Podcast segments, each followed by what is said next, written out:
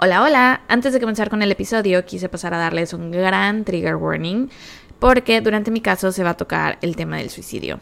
Y no se va a tocar por encimita nada más, sino que es una parte central del caso, entonces pues lo vamos a mencionar mucho y se va a discutir a profundidad y vamos a decir cosas que podrían ser detonantes para algunos de ustedes. Em, entonces, como siempre, se recomienda discreción. Si quieren, ya saben, se pueden saltar mi caso, que está en la primera parte del, episodio, y escuchar solo el de Mariana.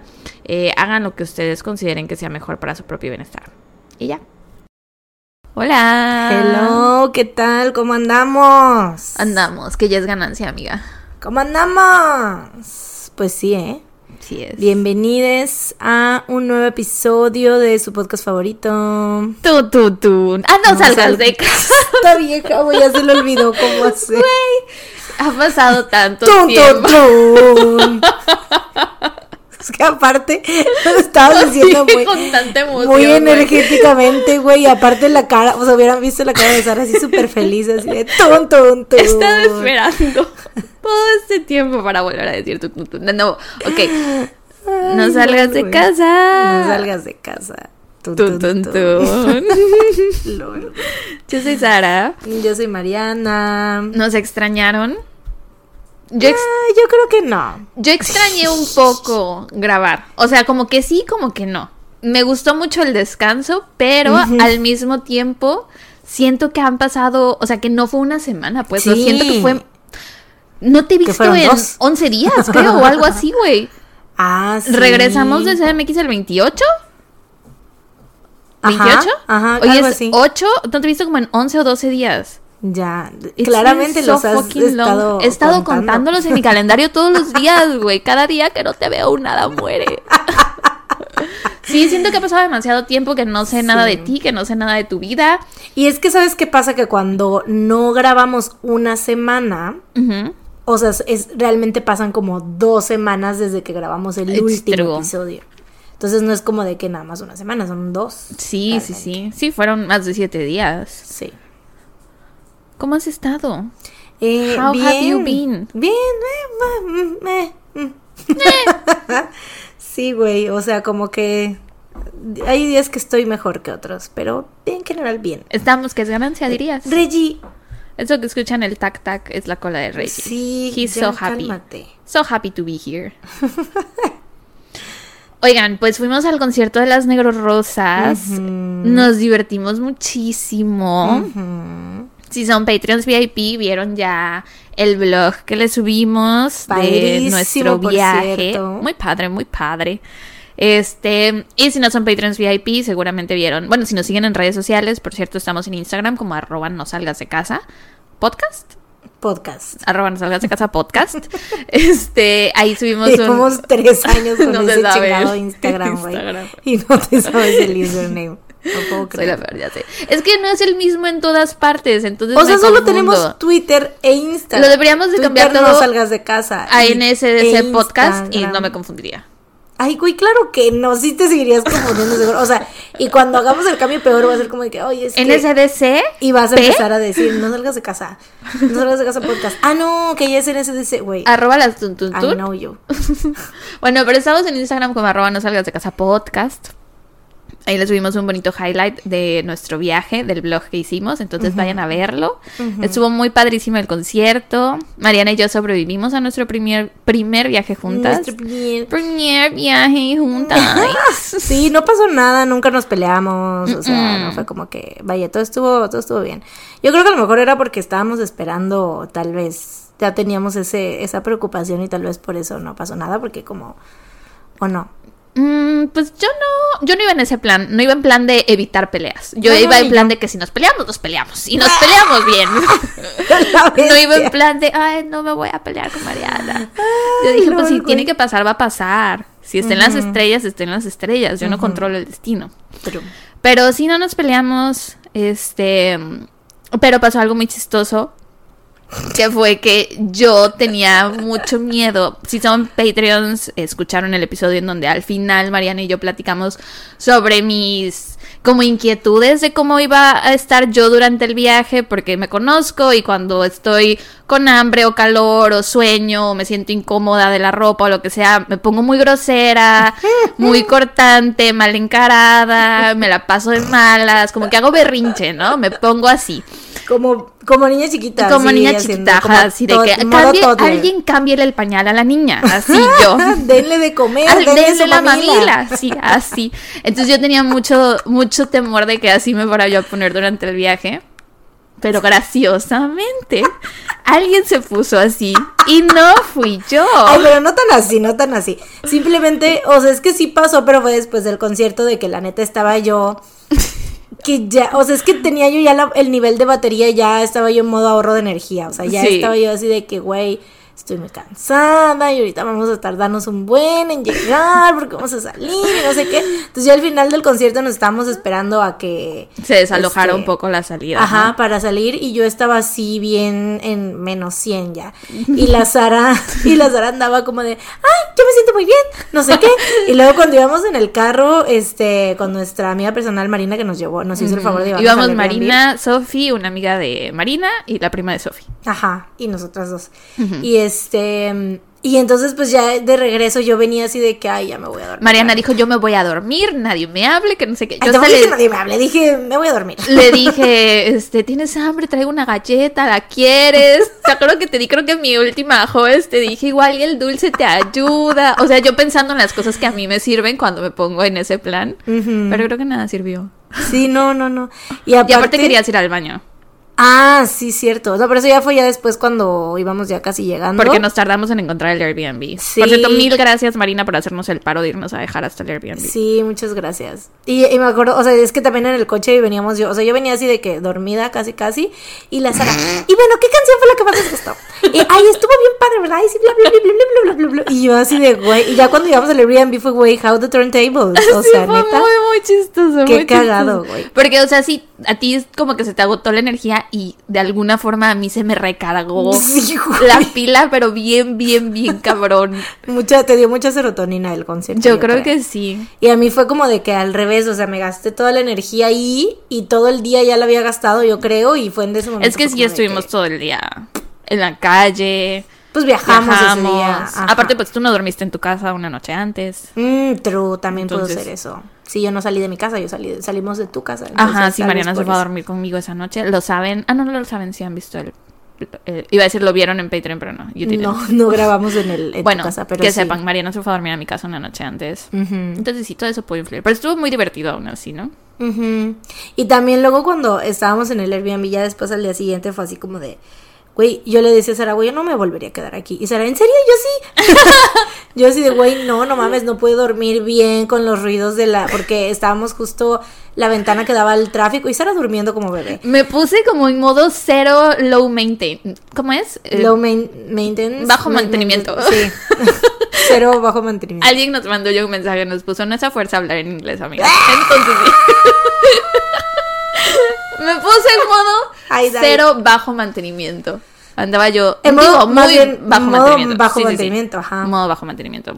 Yo así de, no, yo dormí súper... Hay una Con no- las expectativas tan bajas. tan súper las más. Entonces todo me sorprendía y todo me hacía feliz. Sí. Este, porque también esa noche cuando nos dormimos, que sepan, yo siempre tengo frío, Mariana siempre tiene calor. O bueno, no siempre, pero por lo general esa es nuestra dinámica, ¿no? Mariana Sí. tiene calor, yo tengo frío. Y entonces esa noche ya nos íbamos a dormir y yo así de, yo tengo calor, voy a poner el ventilador. Y yo decía, güey, no mames, ¿cómo vas a tener calor? Yo tengo Y frío. Mariana güey, con what the fuck?" sudadera, con calcetas tapada hasta la cabeza. y yo así de, ¿neta? ¿Tienes frío? Ay, no, qué horror. ¿Quién sabe qué pasó? Sí, quién sabe, nos estábamos diciendo que sentíamos que nos había pasado como en, como en Viernes de Locos, Ajá. así que como si hubiéramos cambiado de cuerpo. Fue porque, muy güey, qué pedo.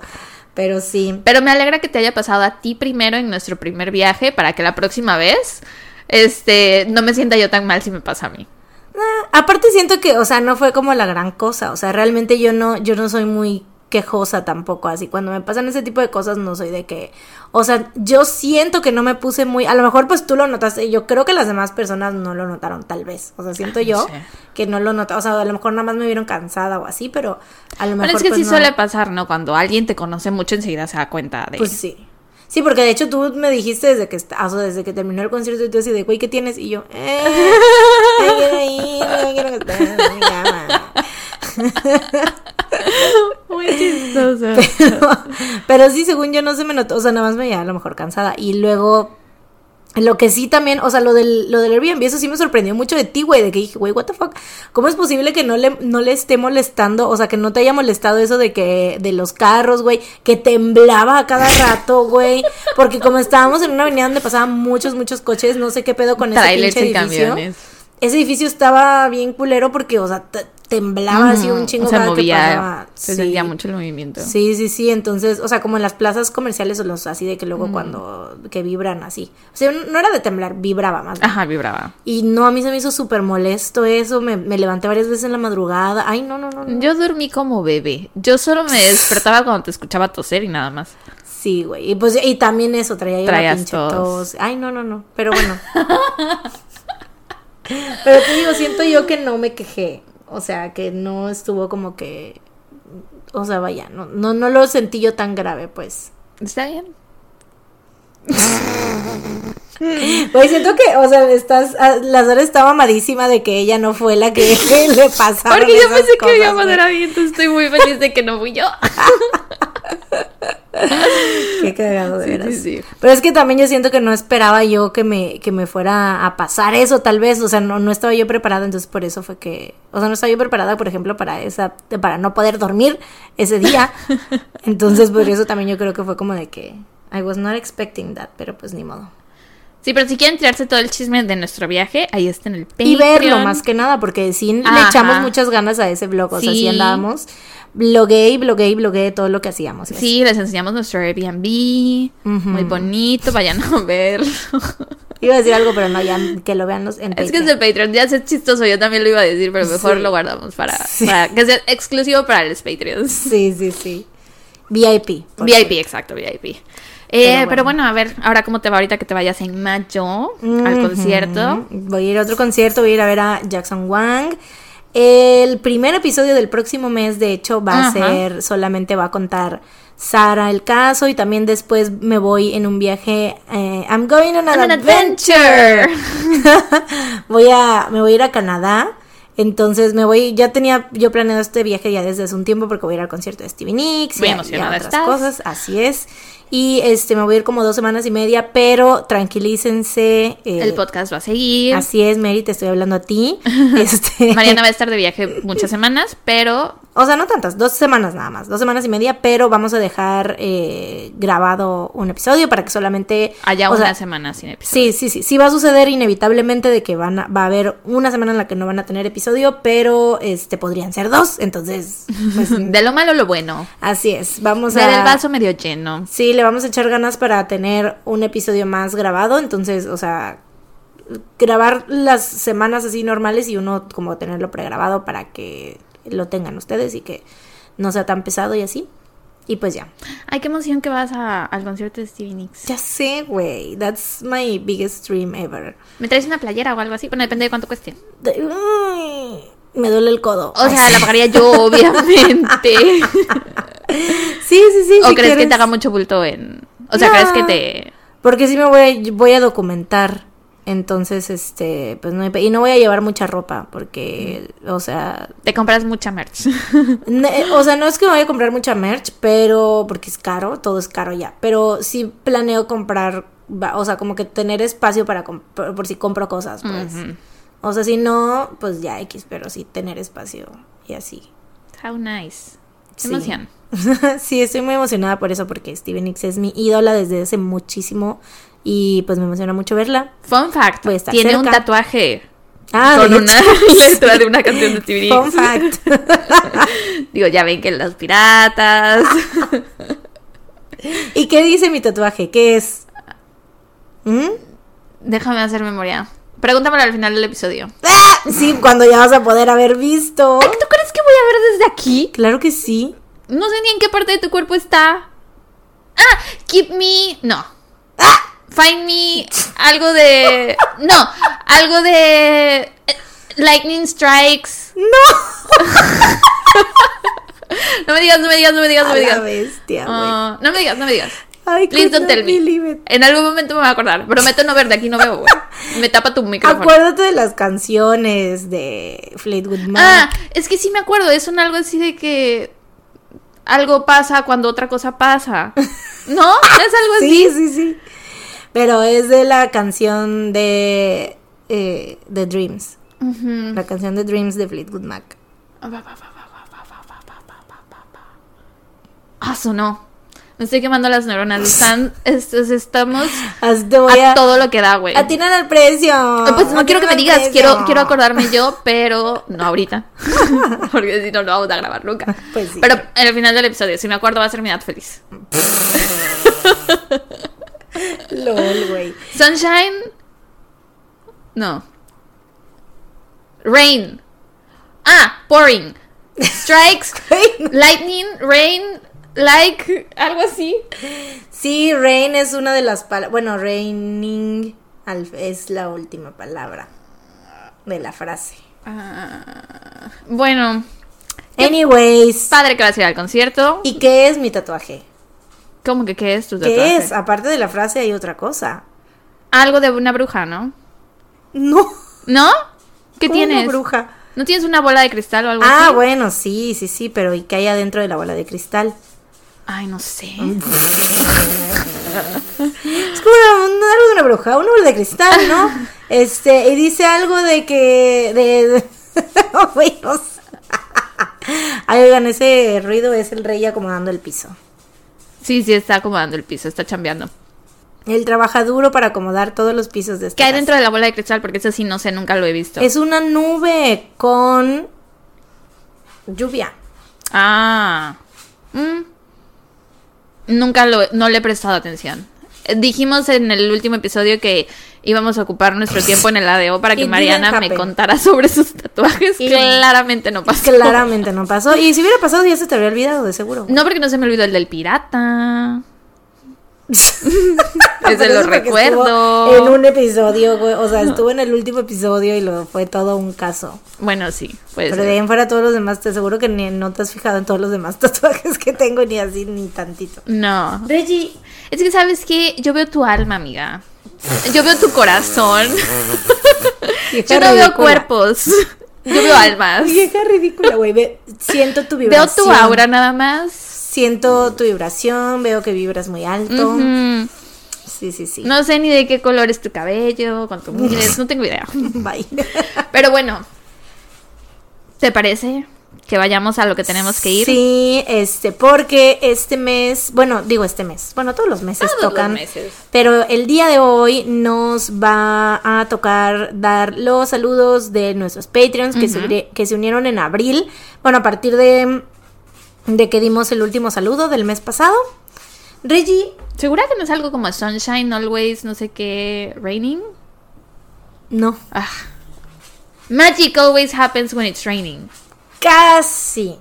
No es Magic. Pero sí es. mm, mm, Thunder X, always happens sí. when it's raining. Yo sabía que era algo como de Thunder only happens. only happens. Yo sabía que era algo como de thunder que strikes y pouring y algo así. Thunder only happens when it's raining, sí. Oye, ya. Déjanos trabajar. Pues sí. Los saludos de abril. Eh, ¿Decimos primero los saludos especiales o los saludos normales? Mm, como quieras. Pues bueno, los saludos normales. Ok, arráncate. Ok. Arráncate. Este mes, muchas gracias. Todo nuestro cariño y todo nuestro amor para los nueve Patreons que fueron Ramírez Eidilu, arroba gmail.com. No puso su nombre. Ah, no tiene nombre de usuario. Decidió poner solo el correo. Anonimato. Em, Fabiola Barrera Olímpica, Gonzalo Aguilar, Vanessa Guerrero, Cecilia Ruiz Fajardo, Katia Araceli, RSTD. muy, muy misteriosas algunos Patreons. Eh, Marlene Alejandra Miranda Guerrero, Elba Méndez, Erika Tipismana Sánchez, Fernanda, A secas. Patricia Segura, Bere Espinosa, Anaí Campos, Cristina Márquez, Dana Paola, la mismísima. La mismísima Dana Paola, Así amiga es. del podcast. Oye, Pablo. Ujú. Wow. Y Alejandra. Muy bien. Saludos, Saludos. a todos. Muchas gracias por unirse.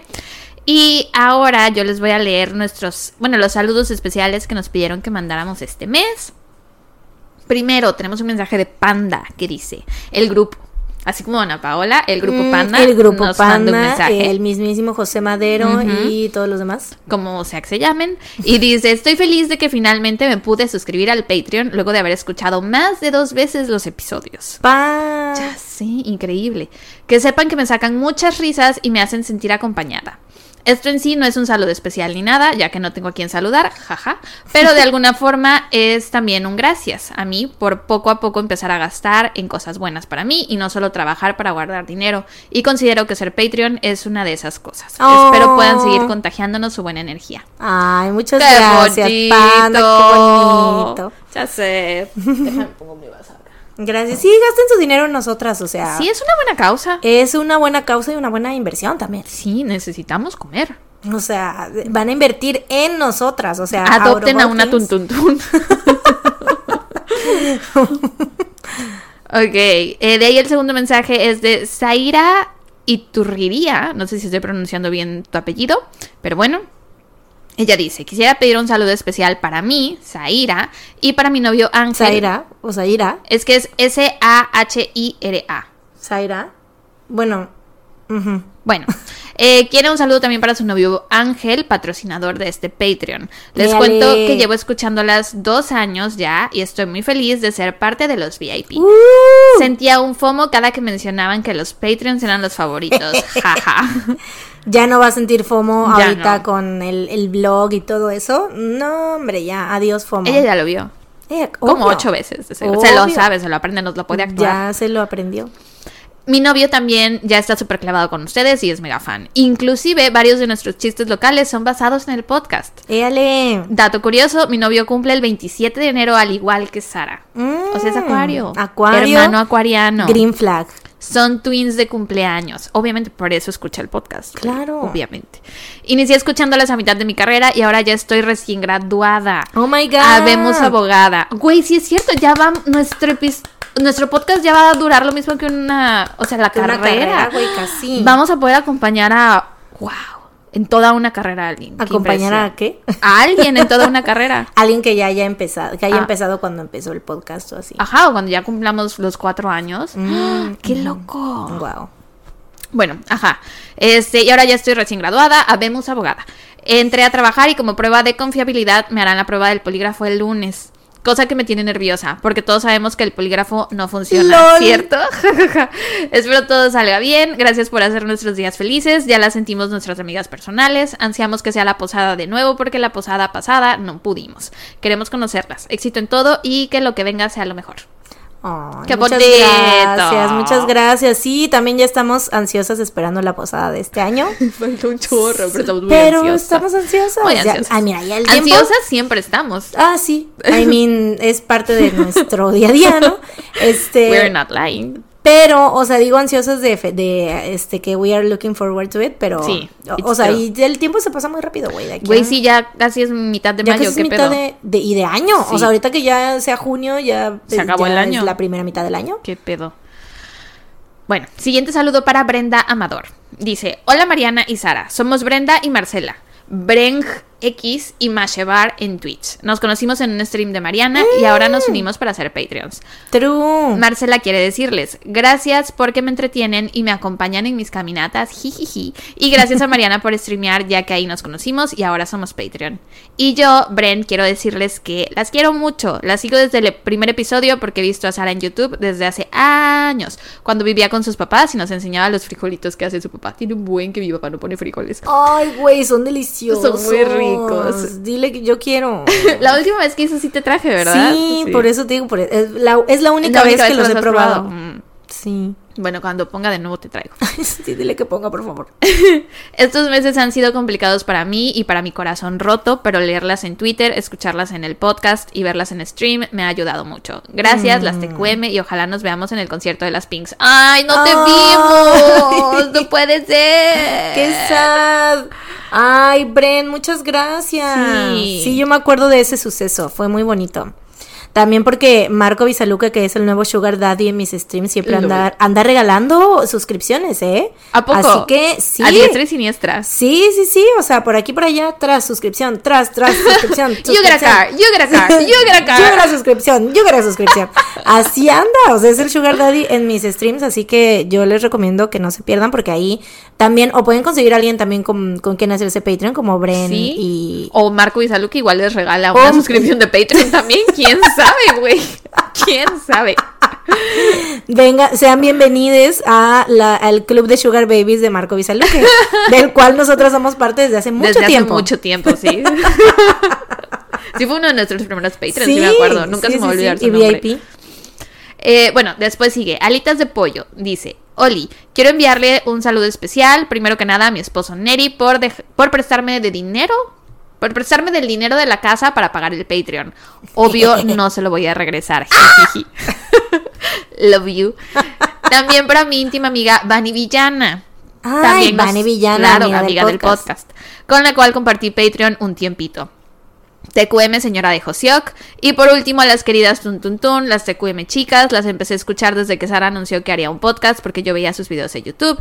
Y ahora un abrazo especial a Mariana porque he estado ahí en el desempleo del marketing y es muy terrible. Fighting. Mm.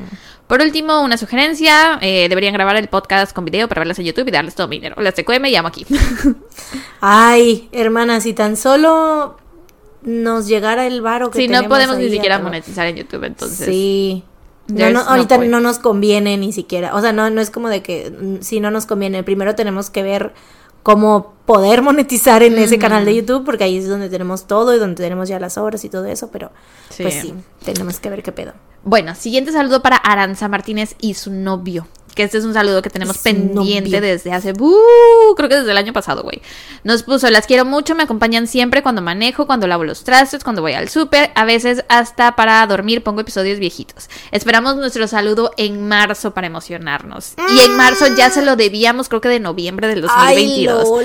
Entonces, Aranza Martínez, aquí tienes tu saludo para ti y Aranza, para tu novio. Hemos cumplido. Lo cumplimos por fin. Eh, un saludo también para Diana Suárez que dice, le quiero mandar un saludo a mi novio, se llama Lázaro. Yo lo obligaré a ser parte de la secta Tuntuncite. Las amo mucho, Mariana y Sara. Les mando muchos saludos y abracitos desde Texas. Siempre las escucho en el trabajo y ya era hora de ser una señora Patreon. Eh, otro saludo para Carol Pérez que puso Hola dueñas de la Tuntun Manía. no saben la emoción de al fin estar en Patreon. Llevo siguiéndolas desde que Sara, eh, Sara, te amo, te sigo y no te comas a tu perro, que no sea vegana porque me cae súper bien, anunció en sus redes que tenía un podcast con su amiga Mariana. Fan desde el episodio número uno y ahora tres años después, pues me hice Patreon. Le podrían mandar un saludo a mi amigue Jat o Hat, no sé al cual hice fan. De mis mayores orgullos he de decir. Las amo mucho, me han acompañado durante tres años, tanto así que las siento como mis amigas personales. De ahí, Alejandra Álvarez dice, por fin se me hizo volverme Patreoncita VIP. No saben lo feliz que me hace escucharlas, me hacen reír mucho y me ponen muy de buenas. Siempre me acompañan en el tráfico de la CDMX. Mi hija Nubia se queda picada cuando la dejo en su escuela y saliendo siempre me pregunta cómo terminaron los casos. Jajaja, las TQM chulas. Ay, qué bonito. Uniendo familias. Eh, un saludo para Jennifer Navarrete que nos puso. Hola Mariana y Sara. Desde que inicié mi servicio social, estudio medicina, me volví muy fan de los podcasts porque un amigo me recomendó escuchar otro podcast de True Crime que no voy a decir su nombre, pero you and me both sabemos cuál es. Sin embargo, la verdad, su contenido me dejó de gustar porque se volvió muy fantasioso o medio raro. En algún momento me salió una recomendación de su podcast en Spotify y se volvieron parte de mi rutina. Todos los días en la mañana cuando voy al trabajo, también cuando regreso del mismo y finalmente antes de dormir.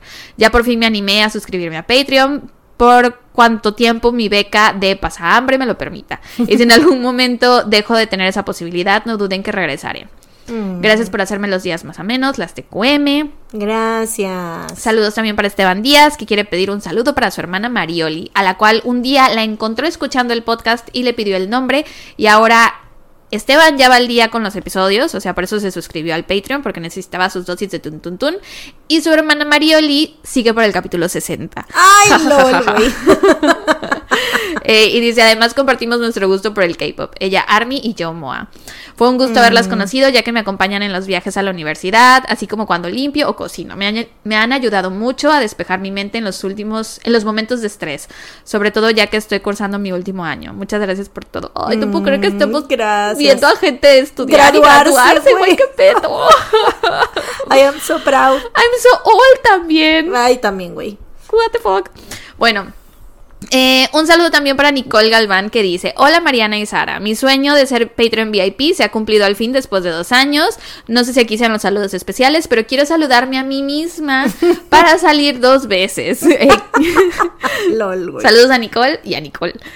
Quería decirles que las amo y siempre las ando recomendando con todo el mundo y por todos lados desde que las conocí hice clic con ustedes y las sentí como amigas. En mis momentos buenos y los no tan buenos siempre me acompañan a todos lados a los que voy. En el vuelo de México a Vancouver fue lo único que escuché. Ah, mira, y Nicole nos dice que estamos incluidas en su tesis de titulación. Porque de algún ¿Qué? modo logró conectar el caso del Golden State Killer y el libro sobre el caso a su titulación. Ah. Qué Oh chido, my ¿no? Gosh, qué bonito. Mándanos foto de eso. Sí, Lo voy a enmarcar. Un saludo también para Karina y Jimena Tuntuntun.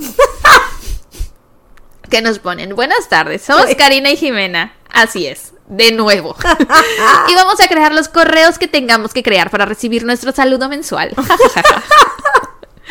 Las queremos mucho, son nuestras amigas más personales. Güey, soy fan de Karina y Jimena. Yo también, güey. Las amo, no dejen de hacerse correos. Nos hacen reír cada mes que las Neta, vemos en la lista de los saludos. Nos reímos. Nos sí. reímos mucho. Entonces, por favor, no, no se detengan. Sigan haciéndolo. Nos hacen el día.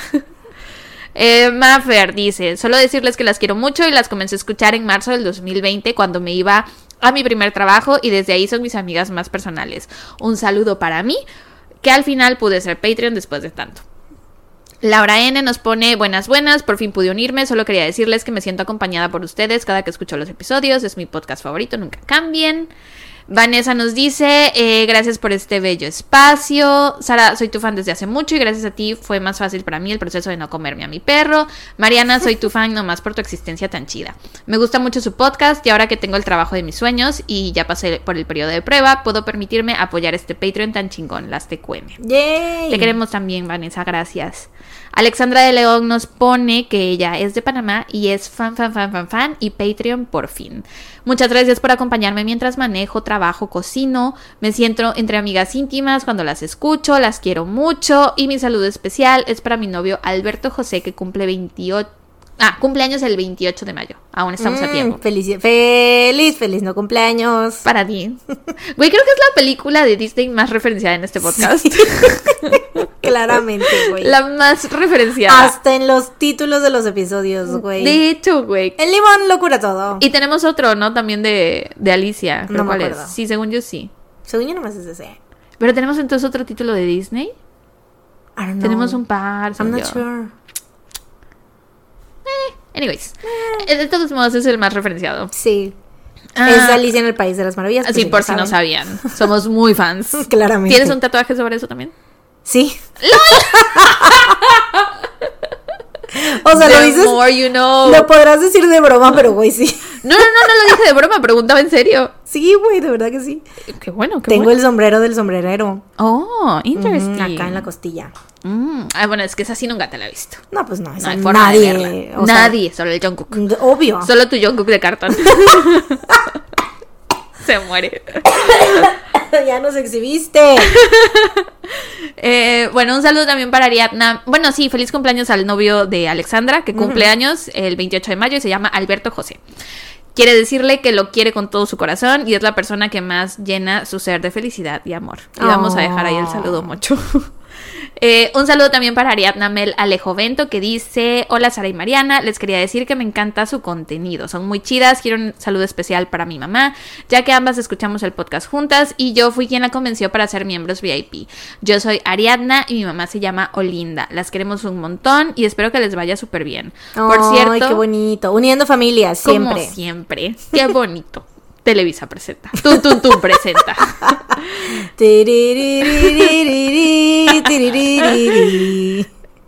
Ah, por cierto, les quiero contar que gracias a ustedes empecé a escuchar K-pop y me encanta BTS. ¡Yay! Además que desde hace tiempo que ya conocí a Sara por su canal en YouTube, ya que empecé a ser vegana y quería bla bla bla bla. Bye pues. Eso lo voy a cortar.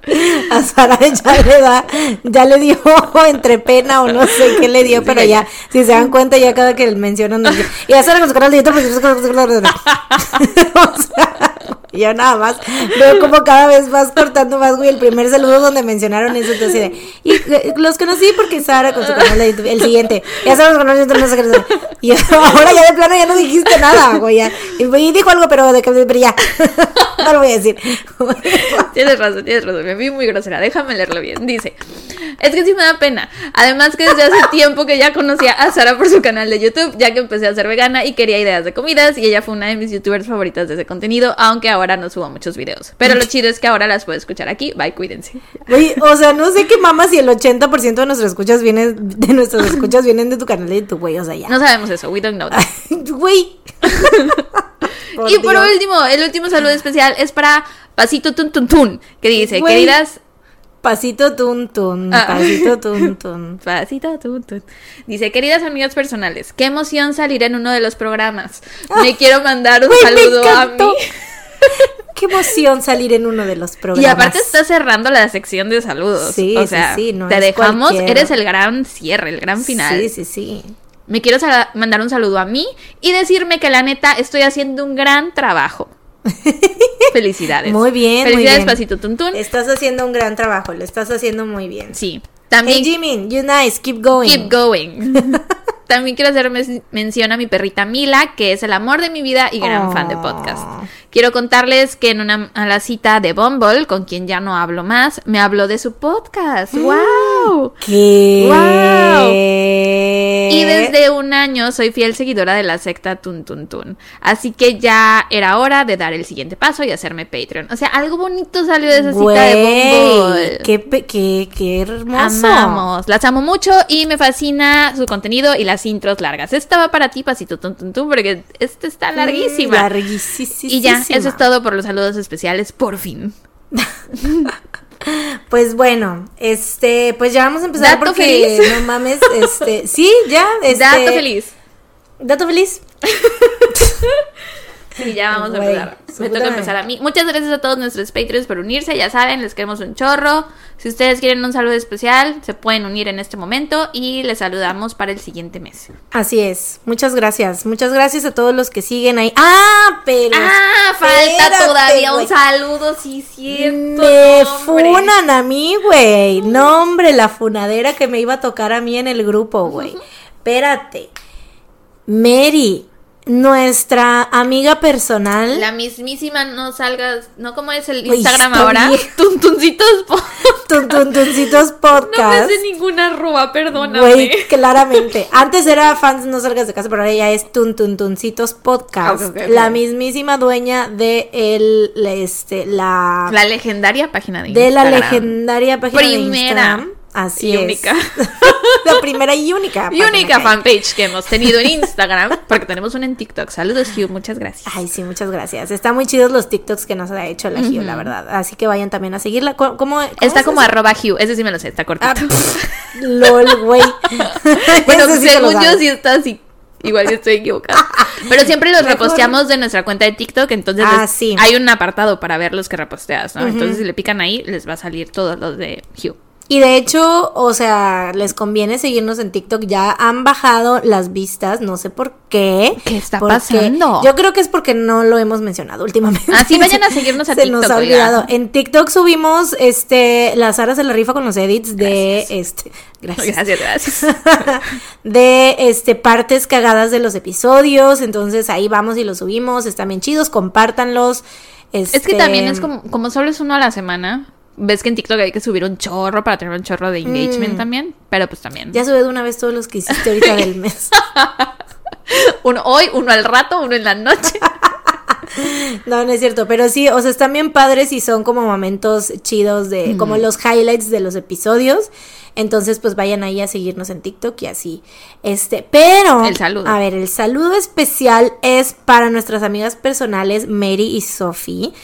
Aparte de Mary, que es la dueña de la fan page de Instagram. de Instagram, Sophie, que ya saben que es la dueña del hilo en Twitter. Legendario hilo de Twitter. También el único hilo. hilo de Twitter. Y el único que existe. Sí. Y que de hecho, las dos cumplen el mismo día. Oh my God. Cumplen este sábado. Las dos cumplen este sábado. ¿Sábado 13? ¿Es? Sí. Sábado 13 de mayo. Así wow, es. no lo puedo creer. Muy padre que cumple el mismo. Siento yo que es muy de muy energía de, Sí. de la Santa Trinidad. Yo creo lo mismo. Sí, siento sí, yo. Porque de hecho Anita también no tiene mucho que cumplió, o sea, cumplió a finales de abril, Mm. creo. Sí, ¿no? O a, a mediados. Ay, no sé. Siempre se me olvidan. Soy pésima para las fechas. Hace rato igual estaba preguntando a Mary porque me decía, este, el cumpleaños de Sofía es el sábado, ¿no? Y yo así de, sí, pero Mary, ¿cuándo es el tuyo? Mary, el sábado también. Y yo, ay. Ay, twins. Y ya me, pero ya me habían dicho, güey. Y yo y me volví a emocionar, güey. O Que sea, sepan que una vez Mariana, hace muchos, muchos años, me felicitó un día antes de mi cumpleaños. Nunca- seguramente tú ya no te acordabas, pero No, yo obviamente lo recuerdo porque soy pésima, soy nunca se me va a olvidar. Pero no ha sido la única persona que lo ha hecho. Sí, soy pésima, siempre se me olvida, güey. O sea, igual las, este, las personas que cumplen casi siempre, güey, mis amigos, o sea, bueno, no casi siempre, pero tengo muchos amigos que cumplen en junio. Mm, muchos cáncer. Y junio y julio, no, Géminis. Ah, En- Géminis. De Géminis. Sí, güey. Los Acuario y los Géminis nos llevamos muy bien. Bueno, por lo menos yo me llevo muy bien con los Géminis. Y siempre se me olvida si es en junio o julio. Ya luego me acuerdo que pues los de junio son Géminis, los de julio ya son Cáncer y así. Entonces, pero. Bueno, finales de junio también son cáncer. Ajá, bueno, la cosa es que siempre se me olvida, güey. Cuando son así en junio o julio. Y como tengo varios, luego se me mezclan las fechas y así. Entonces, pues. Es que sabes qué tienes que hacer, tienes que cortar tu lista de amigos, güey.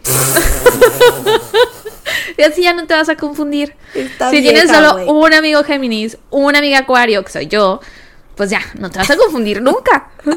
No tengo varias amigas Acuario también. Tiene que ser una amiga Géminis, que es Paulina, y tu amiga Acuario, que soy yo, y ya, párale de contar. Y ya nada más. Párale de contar, güey. Pero bueno, Mary y Sophie, feliz cumpleaños. Ay, feliz cumpleaños. Ya van como tres interrupciones que tenemos en este saludo, güey. Disculpen, ¿eh? Este, felicidades, feliz cumpleaños, chicas. Esperamos que se las. Esperemos, esperamos. Esperamos, ¿no? Esperamos que se la pasen muy bien, muy bonito, que este reciban muchos regalitos y que reciban muchas cosas. Y que cumplan muchos años más. Que cumplan muchos años y que se la pasen muy bonito. Y que nos sigan escuchando en todos los demás cumpleaños que tengan. Así es. Yes. Vimos a Sofía ahorita, de, de hecho, este. Que y- fuimos a la CDMX. Yo la voy a ver de nuevo, la voy a volver a felicitar. Tres fel- ah, no, dos felicitaciones. Así es. O bueno, creo que no la felicité, este, no felicité a Anita, pero bueno, este a Mary a ver cuándo se nos hace verla, conocerla, porque no la hemos conocido. Es- Esa es la única de la Trinidad a la que no hemos conocido, entonces a ver cuándo se nos hace conocer a nuestra amiga personal Mary, pero bueno, muchas felicidades. Felicidades. Nos falta hace rato con los Patreons, entonces esto es para todos. Para los Patreons y para Mary y para Sophie. Sí. Pero bueno, oigan, ahora sí te parece que empecemos. Ya. güey, no mames. Tres episodios en uno, casi ¿Qué casi. pedo con esta pinche intro, güey? No mames, mamamos, güey. Una locura. Yo creo que sí lo vas a tener que cortar al principio mucho, ¿no? Casi, o todo. Ahora te el resumen del, del blog. así, Todo si que se lo quieren borra. ver, pues que vayan al Patreon. Ahí vemos, ahí vemos. Bueno, voy a empezar ahora sí. Por fin. Ya no tengo voz, ya me duele la garganta, ya tengo la boca seca y por fin Ya voy a empezar a contar mi caso. Hoy les voy a hablar sobre Rebeca Sahau y las muertes en la mansión Coronado. Rebeca nació el 15 de marzo de 1979 en Falam, un pequeño pueblo en Chin Hills de Myanmar, que ¿En anteriormente, qué? ajá, Falam, que es un pequeño pueblo en Chin Hills de Myanmar, que Myanmar antes era conocido como Birmania Ah. y es un país en el sudeste asiático. Ah. Geografía. Era una de seis hermanos y venía de una familia bien acomodada, de dinero y reconocida en su comunidad. Sin embargo, desafortunadamente por la situación política del país, Rebeca y su familia se vieron obligados a huir y tuvieron que emigrar y empezar desde cero en un nuevo lugar. Por un tiempo vivieron en Nepal y Alemania y como por el 2001 se mudaron a Estados Unidos. Para entonces Rebeca ya tenía 22 años y hablaba tres idiomas perfectamente, inglés, nepalí e hindi. Sus seres queridos la describen como una chica muy bella, amable, cálida y graciosa.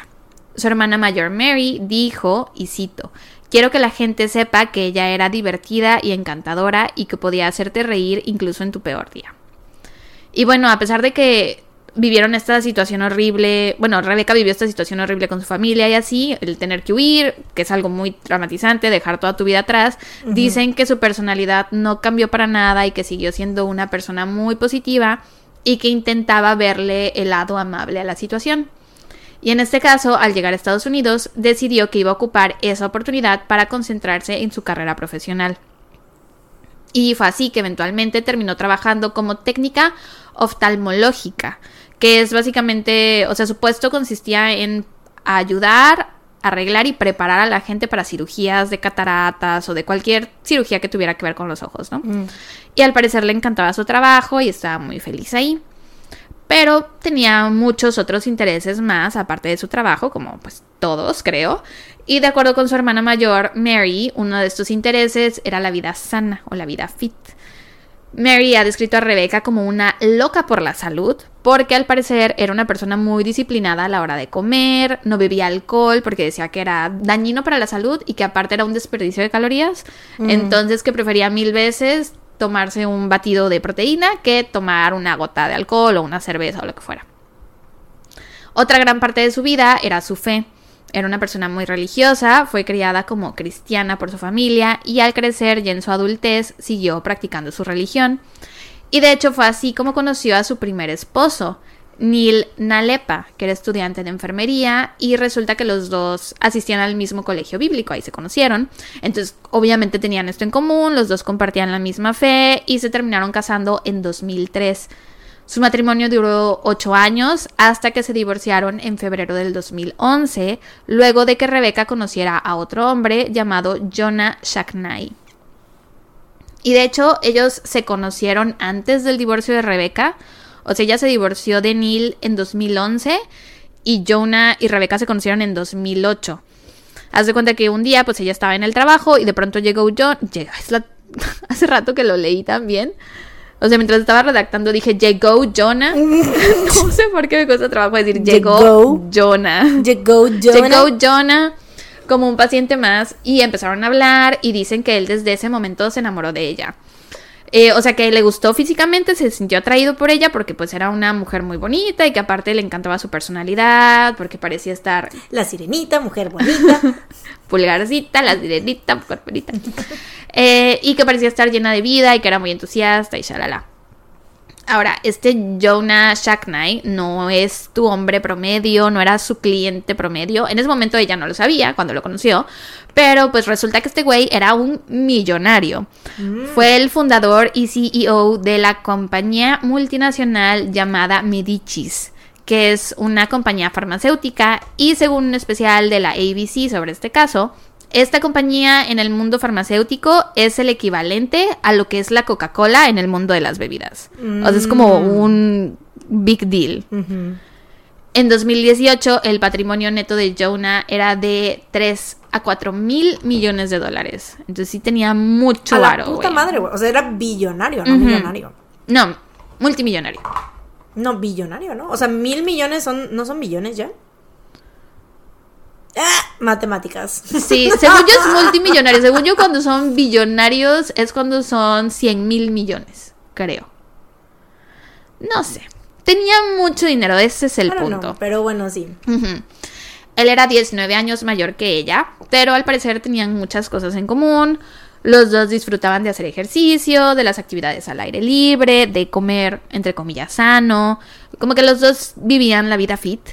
Y aparte, pues él ha dicho que su atracción por Rebeca iba más allá de algo físico. Ha dicho que sentía una gran admiración por ella, por su historia de vida, por todo lo que había tenido que vivir, de- o sea, que había tenido que huir de su país, entonces que le fascinaba su historia, le parecía una mujer muy interesante.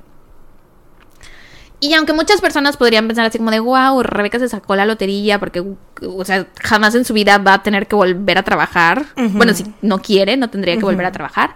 Eh, pues la familia de Rebeca no lo sentía así. O sea, a ellos no les gustaba que estuviera involucrada con Jonah, no aprobaban esta relación. Y aquí no sé bien cómo estuvo el chisme porque hay algunas fuentes que omiten el hecho de que Rebeca estuvo casada, o sea, que estaba casada cuando lo conoció. Mm. Y me parece interesante porque estas mismas fuentes dicen que la familia de Rebeca no aprobaba su relación con Jonah porque Jonah había estado casado en el pasado y tenía hijos de matrimonios pasados. Entonces a mí se me hace raro que Porque ella también ella estuvo también estuvo casada y estaba casada cuando empezaron la relación. Ajá. O sea, no sé si a lo mejor ya estaba separada, si ella no vivía junto con su marido, no sé. Pero pues legalmente estaba casada. Entonces no sé cómo estuvo el pedo ahí. Pero bueno, la cosa es que a la familia de ella no le gustaba que anduviera con este señor. Eh, el primer matrimonio de Jonah fue con Kimberly Shackney. Se casaron en 1993 y tuvieron dos hijos que ya eran adolescentes cuando Rebeca llegó a la vida de Jonah. Y su segundo matrimonio fue con una mujer llamada Dina Romano. Con ella tuvo a su tercer hijo, Maxfield Aaron Shackney, mejor conocido como Max. Él sí era un niño pequeño. Él nació el 7 de junio del 2005. Entonces, cuando Rebeca y Jonah se conocieron, tenía tres años apenas. Era un, un bebé. Y encontré que este segundo matrimonio de Jonah terminó por acusaciones de ambos lados de agresión verbal y física. Mm. Sí. Eh, Dina una vez dijo que estaba asustada de lo que Jonah era capaz de hacerle físicamente y hasta dónde llegaría para tratar de destruirla. Mm. Bueno, eso se los dejo ahí nada más como dato. Pero bueno, Jonah ha dicho que aunque Rebeca no tenía hijos propios, se llevaba muy bien con Max y era una muy buena influencia para él, tenían una muy buena relación y pasaban mucho tiempo juntos, sobre todo porque eventualmente Rebeca se fue a vivir con él. Eh, entonces ya los días que a Max le tocaba estar con su papá, pues también estaba con Rebeca, que había renunciado a su trabajo para pasar más tiempo con ellos dos.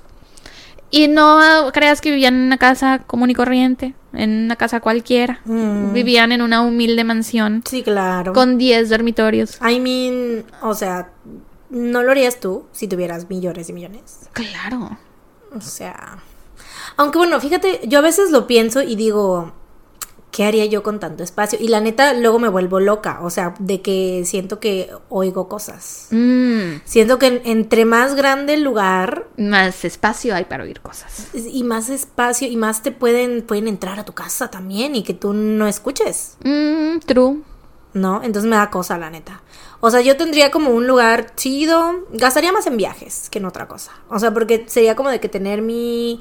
A lo mejor sí un, un, un departamento pues de buen... O, no, más bien una casa de buen tamaño, así, pero, o sea, no, no, no mansión, pues. No una mansión. Sí, no, no, no. Sí, no, y con sobre todo- habitaciones, no. A lo mejor si tuvieras una familia muy grande. Exacto. Si viviera, si las, sí, a mí también me parece un desperdicio de espacio, tener 10 habitaciones y que ocupar dos. O sea, porque aparte tenían casa de huéspedes. Entonces, si la, si iba gente a quedarse en la casa, no se quedaban en una de las 10 habitaciones, se quedaban en la casa de huéspedes que estaba aparte Sí, no tiene de la casa. sentido, Sí, es un desperdicio totalmente. Estoy de acuerdo contigo. Sí. Ricos. Que, o sea, sí tendría mi albercota, ¿no? A lo mejor, y así, o sea, un Tu espacio... té, una gran, un gran espacio para que corran los perros. Ándale, Un sí, patio sí, sí. enorme. Patio enorme para los perros y así como que el jardín así chido con, ya sabes, como para hacer parrilladas y así. Pero no tanto... Una o sea, fuente, me gustaría una fuente. Anótala, por favor, para cuando tengamos mucho dinero. cuando seamos O sea, el podcast más así. escuchado de México. Sí. Del mundo. Sí, sí, sí. Anótala. Built-in pool, así de que, o sea, una alberca afuera y una, y una adentro. Una fuente de forma, con forma de los BTS. Güey, obvio. Y que saquen Monumento agüita de de los boquita. BTS. Monumento de los BTS, sí, claro Mm. que sí. Sí, güey. Y podemos tener, en lugar de 10 habitaciones, que sean 7 y personalizadas como las de B-Way. Y que sea la habitación Namjoon, la habitación Jin, la habitación bueno. Yugi, algo así. Bueno, voy a seguir. Este, te digo, tenían 11 habitaciones, no, perdón, 10 dormitorios, 11 baños. ¿11 baños? Sí. ¿Quién necesita? Bueno, es... El- yo los baños lo está- entiendo, más pero, o menos. Pero, ajá, porque sí, o sea, si es tan grande la casa, pues sí necesitas tener un baño. Sí, que Pues tal no que estás en el ala tres. oeste y te dan ganas de ir al baño y no hay ahí. Exactamente, sí, o sea que estás en el piso, en el tercer, en el quinto piso de tu mansión, en ese piso no hay baño y te da el correle que te alcanzo, ¿cómo le vas a hacer? Exacto. ¿Te cagas ahí? No. Sí, no, no, no. Eh, tenían también alberca, spa, garage para cuatro coches y un sótano que mide 300 metros cuadrados. Eh, se llamaba la mansión Spreckles Qué y miedo, está en Coronado, California. Coronado es una ciudad en donde los inmuebles son muy, muy, muy, muy carísimos. Es la tercera ciudad más cara para vivir en el condado de San Diego y una de las más caras en todo Estados Unidos. Entonces ahí vivía solo gente con dinero. Entonces Rebeca vivía ahí con Jonah y pasaba mucho tiempo con Max. Y aunque ellos, pues, como que jugaban a la casita, a ser felices entre ellos tres. Y, dicen que cada vez que Max estaba con, Jo- con Rebeca, perdón, que siempre se veía feliz y que la pasaba muy bien con ella. Pues desafortunadamente esto causó mucho drama porque, pues, la mamá de Max, Mm, Dina, no estaba feliz con esta situación. mm. O sea, ella decía, ¿por qué hay otra mujer involucrada en la crianza de mi hijo? ¿Por qué no, o sea, ¿por qué no nada más pasa tiempo con su papá? Si yo lo mando a que esté con su papá, ¿por qué está pasando tiempo con esta chica? Aunque ella ha dicho en entrevistas que su relación con Rebeca era cordial y que para nada me pareció curioso. En la entrevista, la, la entrevistadora le pregunta así de, ¿y tú aprobabas que Rebeca y Max pasaran tiempo juntos? Y ella responde, no lo desaprobaba.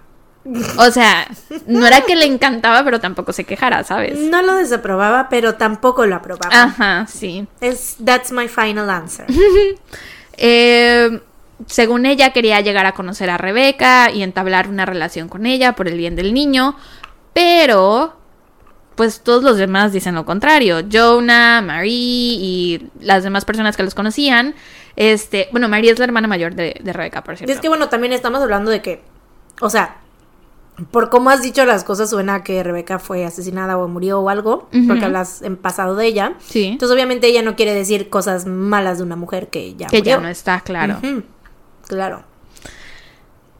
Pues te digo, eh, sus seres queridos dicen que eh, Dina era cero amigable con Rebeca y que de hecho en ocasiones le dificultaba las cosas y que en general pues había mucha tensión entre ellas dos. Mm.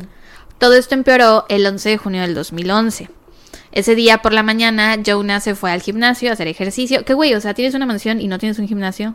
Échale ganas, hijo. Pon, o sea, quita una habitación y pon un gimnasio. Vuelve la gimnasia. Una de tus 10 habitaciones vuelve la Sí, gimnasia. pon una caminadora, unas pesas y ya. Sí, güey. Millonario y tienes que ir al, su- al, al super, iba a decir. Y tienes que ir al- a convivir Quita una con otras habitación y pon un súper también. También, un oxo. Es la neta. Ah, bueno, entonces se fue al gimnasio.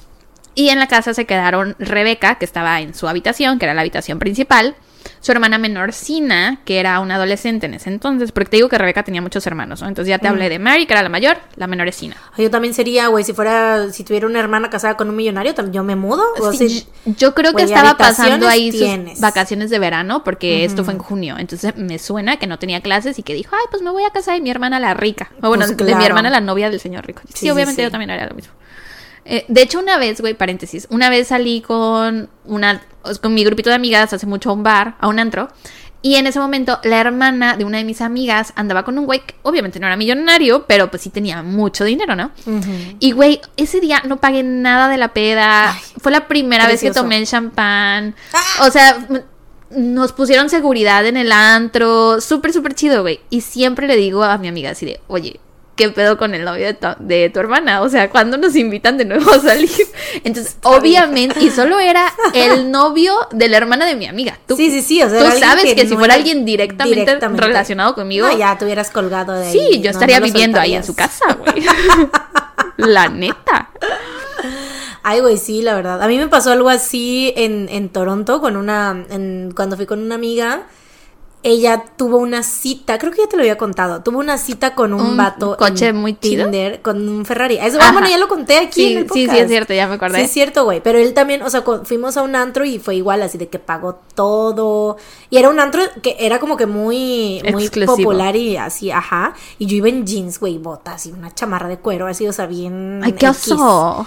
O sea, de que yo bien punk y las viejas, pues ya sabes, todas producidas en modo Kardashian y yo así, güey, bien punk. Pero bueno, la cosa es que, este, o sea, estaba bien a- larguísima la fila y el vato así de que soltando el billete para que nos dejaran pasar. ¡Ay, ¡ah!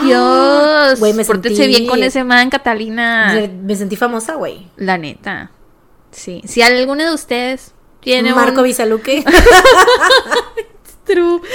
Marco Bisalú, que es al podcast, lo que el novio de la hermana de mi amiga Sí, fue a esa peda. sí, güey. True. Eh, bueno. Ajá, la hermana Sina estaba ahí en la casa también, era adolescente y la había ido a visitar por unos días y estaba en otra parte de la mansión y aparte estaba Max, que ya para ese momento tenía seis años. Y en algún momento durante ese día, Max sufrió un terrible accidente. Mm. Se cayó del segundo piso, o sea, sobre el barandal.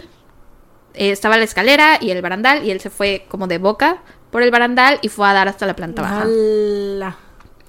La versión de los hechos de Rebeca es que ella estaba en el baño y cuando salió vio a Max tirado en el piso.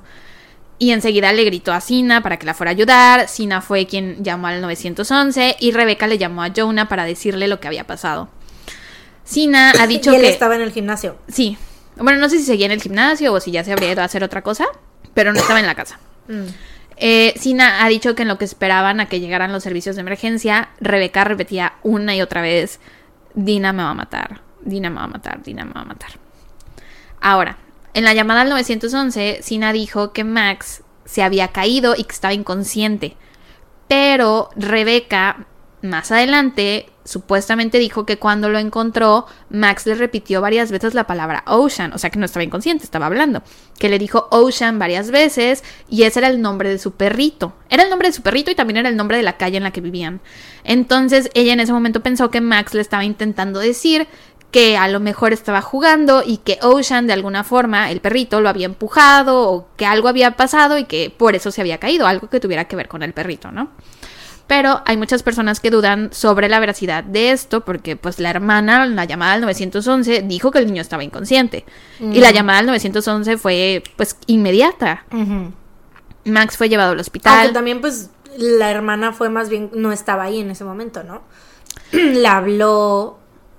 O sea, haz de cuenta que llegó, sale del baño, ve al niño, le grita a la hermana, la hermana corre ahí y llama. O sea, nada más que en esos, en esos 30 segundos, bueno, no Por eso te digo, o sea, es que a lo mejor, y también en el momento en el que ella estaba hablando la policía, pues puede ser que haya pasado lo que decían eso. que de si estuviera consciente por un pequeño lapso, Ajá, puede ser. Sí, sí. podría ser. Max fue llevado al hospital, estaba muy mal herido, iba inconsciente, pero seguía con vida. Mm. Lo metieron a cuidados intensivos, eh, pero tenía heridas muy feas en, las, en la médula espinal y en los huesos de la cara. Jonah y Dina estaban muy preocupados. Eh, Dina le llamó a su hermana gemela, Nina. Ya sé. Dina y Nina. Y Jonah le llamó a su hermano Adam. O sea, cada quien por su cuenta, como intentando buscar apoyo en sus propias familias. Y ambos, al escuchar la noticia, le dijeron a sus hermanos así, "Ay, no se preocupen, vamos para allá, ¿no? O sea, por cualquier cosa que necesiten, nos lanzamos a, a Coronado. Pero cada quien por separado. Eh, Rebeca casi que ni quería pararse en el hospital de lo mal que se sentía. O sea, como que no tenía ni siquiera cara para enfrentar a Dina. Porque de por sí ya su relación con ella era complicada. Y luego agregale que el niño, que se supone que lo estás cuidando tú, sufre este terrible accidente. Entonces no quería ir al hospital. Y aparte, supongo que se debía sentir muy culpable con Sí, la claro. situación. Porque aparte o sea, se descuidó un segundo, fue al baño y el niño se cayó. Obviamente la policía empezó una investigación, o sea, como para averiguar qué había pasado, cómo había pasado esto. Y su teoría fue que todo había sido un accidente. Max solía jugar con la pelota y con su patín del diablo dentro de la mansión. Que también qué raro, ¿no? O sea, seguramente tenían un patiezote, pero qué raro que le gustara jugar ahí Es adentro. que, ay, no sé, güey, como que la gente rica se pone mucho en peligro, güey. Siento yo. O sea, como que tienen como todos estos espacios que están como que Adecuados para hacer las hechos para cosas. que pasen accidentes. Ah, ok, ok, ok, ya, ya, ya te No, sí, hechos para que, o sea, como que toda su casa es como que, que pasan accidentes, güey, o sea, ¿sabes? Pues el área en donde él estaba jugando no era peligrosa, pero pues sí, no era un área para que él jugara. Era un pasillo de escalera común y corriente. Sí, sí, sí. Sea, se cuenta que era una escalera como encuadrado. Subía, subía, subía, subía, subía. Así. Les vamos a poner la foto en Instagram, pero ahorita yo ya se lo expliqué a Mariana con señas. Am, pero bueno, ajá, que estaba jugando, que solía jugar eh, a la pelota y al patín del diablo ahí adentro y que casi siempre jugaba en ese pasillo de la escalera del segundo piso. Entonces la teoría era que Max había estado jugando con el patín del diablo y que de alguna forma se había ido sobre el barandal y para no caerse, porque cuando este Rebeca lo encontró tenía un candelabro encima. A la mierda. Haz de cuenta que en el, en el barandal, en el techo, estaba la, Mm, el, candelabro. Se Entonces, agarró de ahí. al caerse, se agarró para pues no irse al piso, pero se trajo consigo el candelabro y lo encontraron con el candelabro encima. Mm. Esa fue la versión oficial de los hechos. Sin embargo, Dina, la madre de Max, no quedó satisfecha con esa teoría porque pues no le hacía sentido. Así que contrató a un detective privado y este detective determinó que la caída de Max no pudo haber sido un accidente, ya que el centro de gravedad del cuerpo de Max, o sea, porque la teoría de la policía era que el niño había agarrado mucha, mucho vuelo con el patín del diablo y no había frenado y entonces se había ido de boca sobre el barandal. Pero lo que decía este detective es que no podía ser porque el centro de gravedad del niño no estaba lo suficientemente arriba. O sea, si tu, si tu centro de gravedad está acá, si el barandal te queda acá, no te puedes caer, ¿no? Ya. El barandal no era lo suficientemente bajo para que él se cayera, por así decir, ¿no? Entonces, Sí, eso de que si se iba hacia el barandal solamente se iba a estrellar, no Exacto. iba a caerse. Exacto, exacto. Aparte, también la alfombra que estaba en el pasillo, por el material del que era, no permitía que el patín del diablo agarrara suficiente velocidad como para que Max agarrara vuelo de esa forma y se fuera de boca, ¿no? Sin embargo, al observar el patín del diablo, vieron que en la parte de abajo habían marcas de pintura blanca, y estas marcas encajaban a la perfección con unas marcas que se encontraron en el barandal.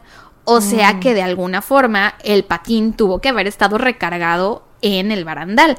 Entonces lo que piensan es que a lo mejor Max estaba intentando hacer algún truco. ¿Ves que luego la gente con Sí, las sí, patinetas se desliza por los barandales Sí, de las escaleras? Sí, sí, sí. Que a lo mejor eso estaba intentando hacer, pero pues no le salió y se cayó. Que yo creo que suena, Sí. suena que pudo haber sido eso. Al día siguiente, 12 de junio, Rebeca fue al aeropuerto a dejar a su hermana, que ya se iba, que también no. Bueno, o sea, no quiero especular sobre qué pasó entre ellas, pero sí especulo porque, o sea, tu hermana está pasando por una tragedia tan fea de que el niño al que estaba cuidando, que es, es hijo de su novio, está en el hospital y te vas de la mansión porque no te quedas unos días más a hacerle compañía. No sé, yo pienso. Pero bueno, no conozco su relación. Especulo. Sus razones tendría, supongo, ¿no? Eh, pero bueno, ajá, fue a dejar a la hermana y aprovechó para recoger a Adam, que era el hermano de Jonah y que iba llegando en ese momento. Entonces, Adam era seis años menor que Jonah y tenía años trabajando como piloto de remolcador. Un remolcador es un tipo de barco. Eh, a él le gustaba mucho el mar y parecía estar muy satisfecho con su trabajo, aunque no era rico como su hermano. O sea, la familia de Jonah no era rica. Él era el rico, él sí era self-made. Él sí hizo Y la todo su familia que ve la chingada, el rico es él. Yo pues voy a que a lo mejor los tenía como viviendo bien de que no les faltara nada, pero pues, sí, el varo era de él. Pues sí, sí, sí. Entonces Rebeca pasó por él al, aeropuerto, se fueron a la mansión. Adam se instaló en la casa de huéspedes, no en una de las habitaciones. Y más tarde Jonah llegó del hospital y los tres se juntaron para cenar. Y terminando la cena, Jonah se regresó al hospital, o sea, porque nada más salía como para comer o despejarse tantito, pero quería pasar la mayor cantidad de tiempo posible Con en- su hijo, sí, sí, por sí. cualquier cosa, exacto, ¿no? Entonces, al día Porque siguiente aparte el niño estaba grave, ¿no? muy grave, en cuidados intensivos, inconsciente, entubado, feo, feo. Al día siguiente, 13 de julio, a las 6:45 am, Adam encontró el cuerpo de Rebeca colgando de un balcón. Tres minutos más tarde, a las 6:48 am, hizo una llamada al 911 en la que dijo: "Ah, Tengo a una chica, se colgó en el Boulevard Ocean, frente al hotel. Es el mismo lugar al que vinieron a recoger al niño ayer. El, ¿Quién fue el que hizo la llamada? ¿El hermano de Jonah? El hermano de Jonas, Mm. sí. Y dijo: Tengo a una chica. Tengo una chica. cuando sí, se me hace sabía raro. perfectamente quién era Rebeca y que era la novia de su hermano. La operadora le pregunta si la chica seguía con vida. Adam responde que no sabe. Y en ese momento, mientras sigue eh, al teléfono, o sea, él se escucha que está como haciendo cosas, que está agitado. eh, y se supone que fue a la cocina a agarrar un cuchillo con la- el teléfono en mano, agarrar un cuchillo para cortar la cuerda y bajar a Rebeca. Y le intenta dar RCP todo con la operadora al teléfono hasta que por fin llegan los servicios de emergencia. Adam le mandó un mensaje de texto a Jonah para informarle sobre esta situación. O sea, es como de. Entiendo que no hay una forma correcta de dar este tipo de noticias, pero si tienes a tu hermano que de por sí ya es de estar que se lo lleva la chingada porque tiene a su hijo muy grave en el hospital y le informas que su novia está muerta, así, nada más. Sí, sí, sí. ¿Qué pedo, no? Pero bueno, cuando llegaron los servicios de emergencia ya era demasiado tarde, Rebeca ya había muerto. Y aunque en su llamada Adam dijo, Adam dijo que Rebeca se había colgado, o sea, literal dijo hung herself, Mm, como si se hubiera suicidado. La forma en la que fue encontrado su cuerpo parecía indicar que no fue un suicidio. Para empezar, estaba totalmente desnuda. Mm, Sospechoso, de entrada. Tenía los tobillos amarrados con una cuerda roja, eh, pero no amarrados, o sea, de que una vueltecita y ya. O sea, eran- Bien amarrados. Sí, vuelta tras vuelta, tras vuelta, tras vuelta. Y aparte con unos nudos que parecían ser nudos náuticos. Mm. Que eso lo sabría alguien que trabaja en cosas de barcos, ¿no? Me pregunto quién trabajaba en algo de barcos. Adam. ¿Quién será? Eh, también tenía las muñecas amarradas atrás de la espalda, igual con la misma cuerda roja y los mismos nudos. Entonces, ¿cómo pudo haberse ella colgado? O sea, no tiene sentido. Exacto. Estaba amordazada con las mangas de una playera azul, las tenía dentro de la boca, y el torso de la playera lo tenía enrollado en el cuello y le daba tres vueltas. Mm. O sea, es que como ves esto y piensas fue un suicidio, güey, la Sí, güey, no. Su cuerpo estaba colgando del balcón de su habitación. O sea, estaba afuera de la casa. Bueno, dentro de la propiedad, en la mansión, Mm. Sí, pero sí, afuera. Sí, que daba a. Como si te cuelgas aquí afuera del, en el jardín. Cállate. Bueno, o sea, vaya, Sí, para sí, que veas cómo es. Sí, sí, sí. Que es como de- Sí, sí, sí, no, no en un en una de las escaleras adentro. Ajá, casa, o en un balcón de adentro, o algo pues. así. Sí, sí, sí. Cualquiera la Sí, podía no, ver y estaba desnuda. Mm. Ah, y aparte, eh, ajá, te digo, estaba colgando del balcón y estaba amarrada, aparte de la camisa azul, tenía una, la misma cuerda roja en el cuello, amarrada, y la cuerda iba hasta la base de la cama, hasta las patas de la base de la cama. Mm, Entonces, como que de ahí sostenía su peso. mm. Se supone que así fue como ella se ahorcó. Entonces, obviamente, al ver esto, muchas personas, como tú y como yo, incluyendo la familia de Rebeca, pensaron así de, es que esto no pudo ser un suicidio, ¿no? O sea, porque ¿por qué desnudarte? Creo que, o sea, no, supongo a lo mejor que debe haber casos de mujeres que se han suicidado y, se ha- y lo han hecho desnudas, pero... No, normalmente eso sucede cuando, o sea, más bien es como una indicación de asesinato porque es como de que, que quieres Denigrar. exponer a la persona Ajá. y así. Mm. Ajá, bueno, y aparte, entonces se encueró, se amarró los tobillos, amarró Sí, la cuerda o a la cama. ¿cómo va, ¿Cómo va a caminar después de haberse amarrado los tobillos? Porque estaban, o sea, dices... Muy amarrados. Estaban muy amarrados. Y aparte también las manos, güey, qué pedo. Y atrás, y luego brincar del balcón, No, güey, o sea, no tiene sentido. brincar el balcón y caer, ¿qué pedo? Y aparte, otra cosa que se encontró en su habitación fue un mensaje escrito en la pared con pintura negra que decía, She saved him, can he save her? O sea, ella lo salvó a él, ¿puede él salvarla a ella? ¿Qué? Ujú. Estaba escrito en la pared del- Mm. de la habitación en donde ella estaba colgada. ujú, Que no era su habitación, era otra habitación de la mansión. No era donde ella dormía normalmente. Pero, güey, ¿qué pedo? O sea, sí, hasta la fecha no se ha podido descifrar qué quería decir este mensaje. O sea, a qué se referían. Sí, está muy raro. Pero, pues, a mí me parece otro indicio de que, pues, no se suicidó, ¿no? No sé cómo, pero la noticia del aparente suicidio de Rebeca llegó a la prensa y pues ya eran dos sucesos trágicos, uno tras otro, en la misma mansión. Y pues obviamente el morbo a la gente, o sea, nos puede mucho y luego más si es que tiene que ver con gente rica, ¿no? O sea, como de la mansión, que está maldita, que no sé qué. Entonces, obviamente, muchos medios de comunicación se apresuraron a la escena para intentar tomar fotos o escribir notas, sacar una noticia, lo que fuera, eh, intentando, sí, conseguir algo para, para sus programas. Y habían helicópteros volando por encima de la mansión intentando grabar algo. Para este punto ya habían pasado horas de que Adam había encontrado el cuerpo de Rebeca y normalmente cuando alguien muere, según yo, pues parte del protocolo es, sobre todo si está desnuda la persona, es cubrirla con algo, ¿no? Le ponen una tela, una bolsa, lo que sea. Pues a Rebeca no, güey. A Rebeca la dejaron tirada en el piso donde la había dejado Jonah después de bajarle y darle el RCP. Ahí la dejaron por horas. 12 horas se tardó en llegar el médico forense. Y esas 12 horas su cuerpo estuvo ahí expuesto totalmente desnudo. Y los helicópteros que estaban pasando la grabaron y le tomaron fotos. y esas imágenes salieron en los noticieros. No mames, güey. Obviamente censuradas, pero de Sí, todos sí, sí, modos. de todos modos, qué pinche violación a la. O sea. Sí, a su integridad y a la de la familia, qué pedo. su- ¿Cómo se dice? Pues a sus derechos humanos de cierta forma, ¿no? O sea, porque. ¿Cómo? O sea, ¿quién? Güey, no. Sí, porque- ¿Cómo auto- nadie autorizó eso? No entiendo por qué no, le- no la cubrieron, güey. No entiendo. 12 No horas se tardó el médico forense. 12 horas. Y obviamente en esas 12 horas estaba el sol, güey, en junio en California. Entonces obviamente yo creo que esas 12 horas eh, probablemente pues la descomposición del cuerpo se avanzó muchísimo. Ah, De que se hubiera llegado rápido. Y aparte, o sea, es que. es- pues es que si dices que no había llegado nadie, o sea, la- o había llegado la policía. Ya, ya estaba la policía ahí. Ah, ah, Solo no llegaba el médico forense. Güey, qué mamadas. O sí. sea. Los servicios de emergencia ya estaban ahí, ya la habían declarado muerta. Solo faltaba el médico forense. ujú.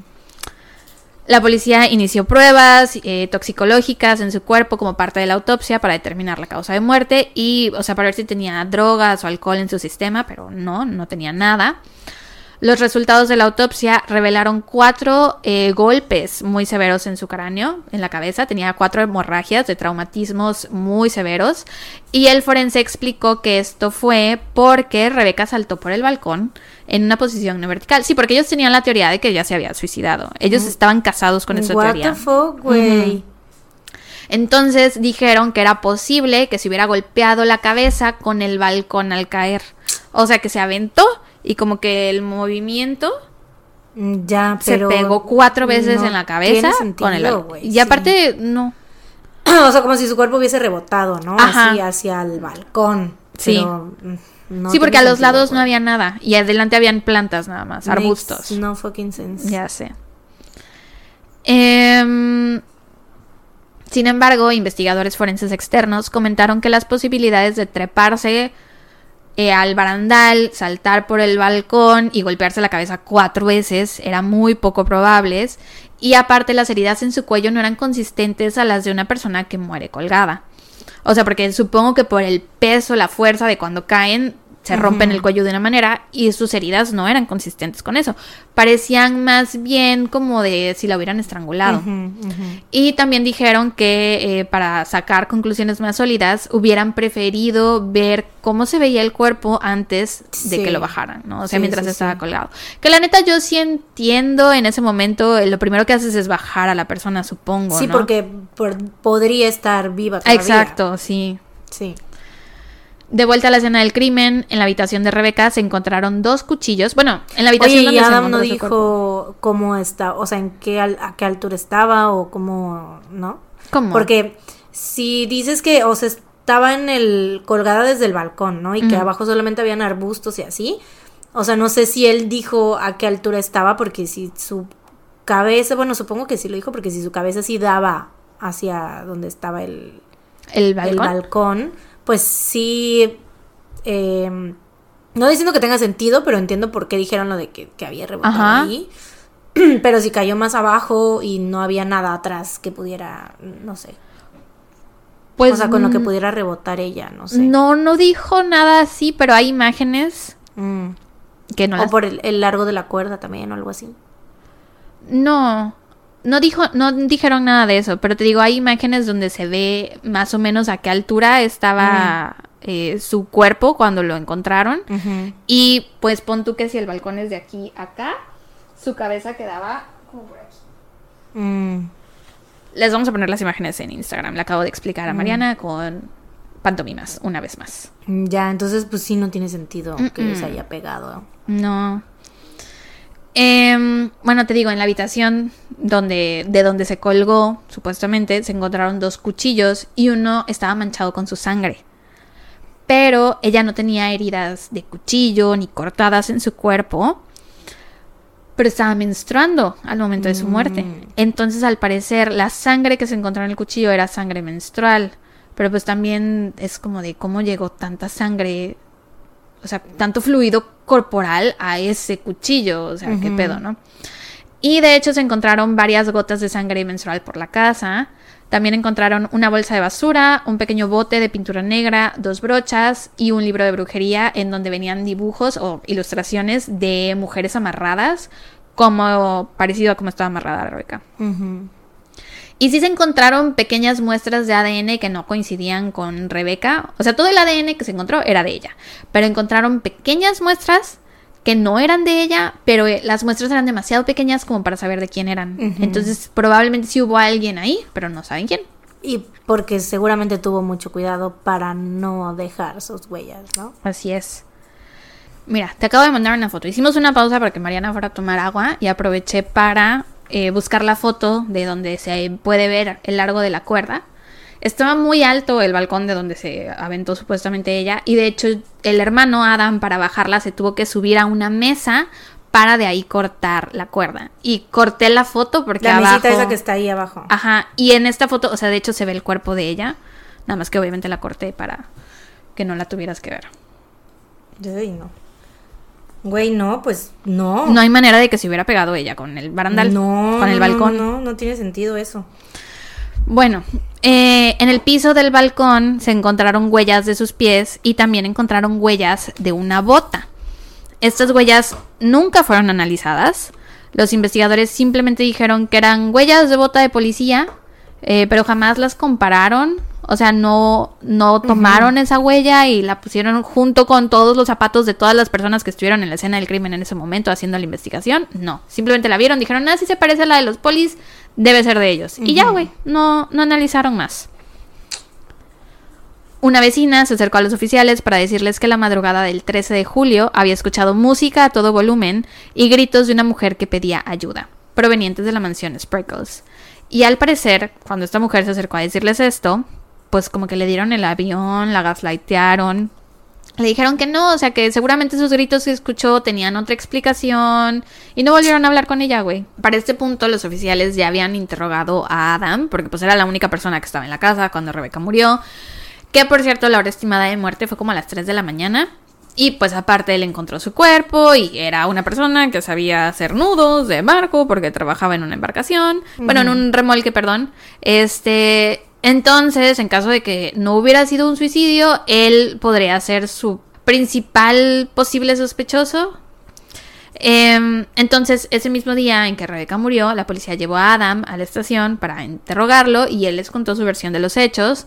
Dijo que la noche del 12 de julio, después de cenar, se había ido a la casa de huéspedes, hizo algunas llamadas telefónicas y se acostó a dormir alrededor de las 9 pm y se había tomado una pastilla para dormir.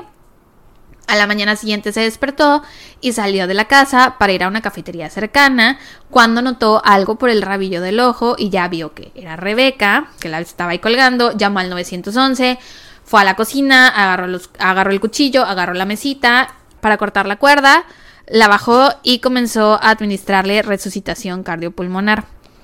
Las autoridades le hicieron una bonita prueba de polígrafo que pues todos sabemos que no sirve para nada. Así es, Mariana, di lo tuyo. Eh, y de todos modos, los resultados de este güey fueron lo nuestro. Nada más es mío, las dos lo decimos. Bueno, y los resultados de todos modos de la prueba fueron inconclusos. Mm. Después salió otro testigo a decir que había visto a una mujer muy parecida a Dina Romano cerca de la mansión Spreckles una noche antes de la muerte de Rebeca.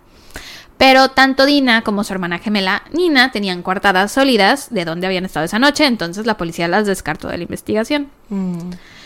Y desafortunadamente, tres días después de la muerte de Rebeca, el 16 de julio, Max murió debido al daño cerebral causado por la falta de oxígeno como resultado de sus heridas. No. Sí. Y el 26 de julio se dictaminó que su muerte había sido accidental.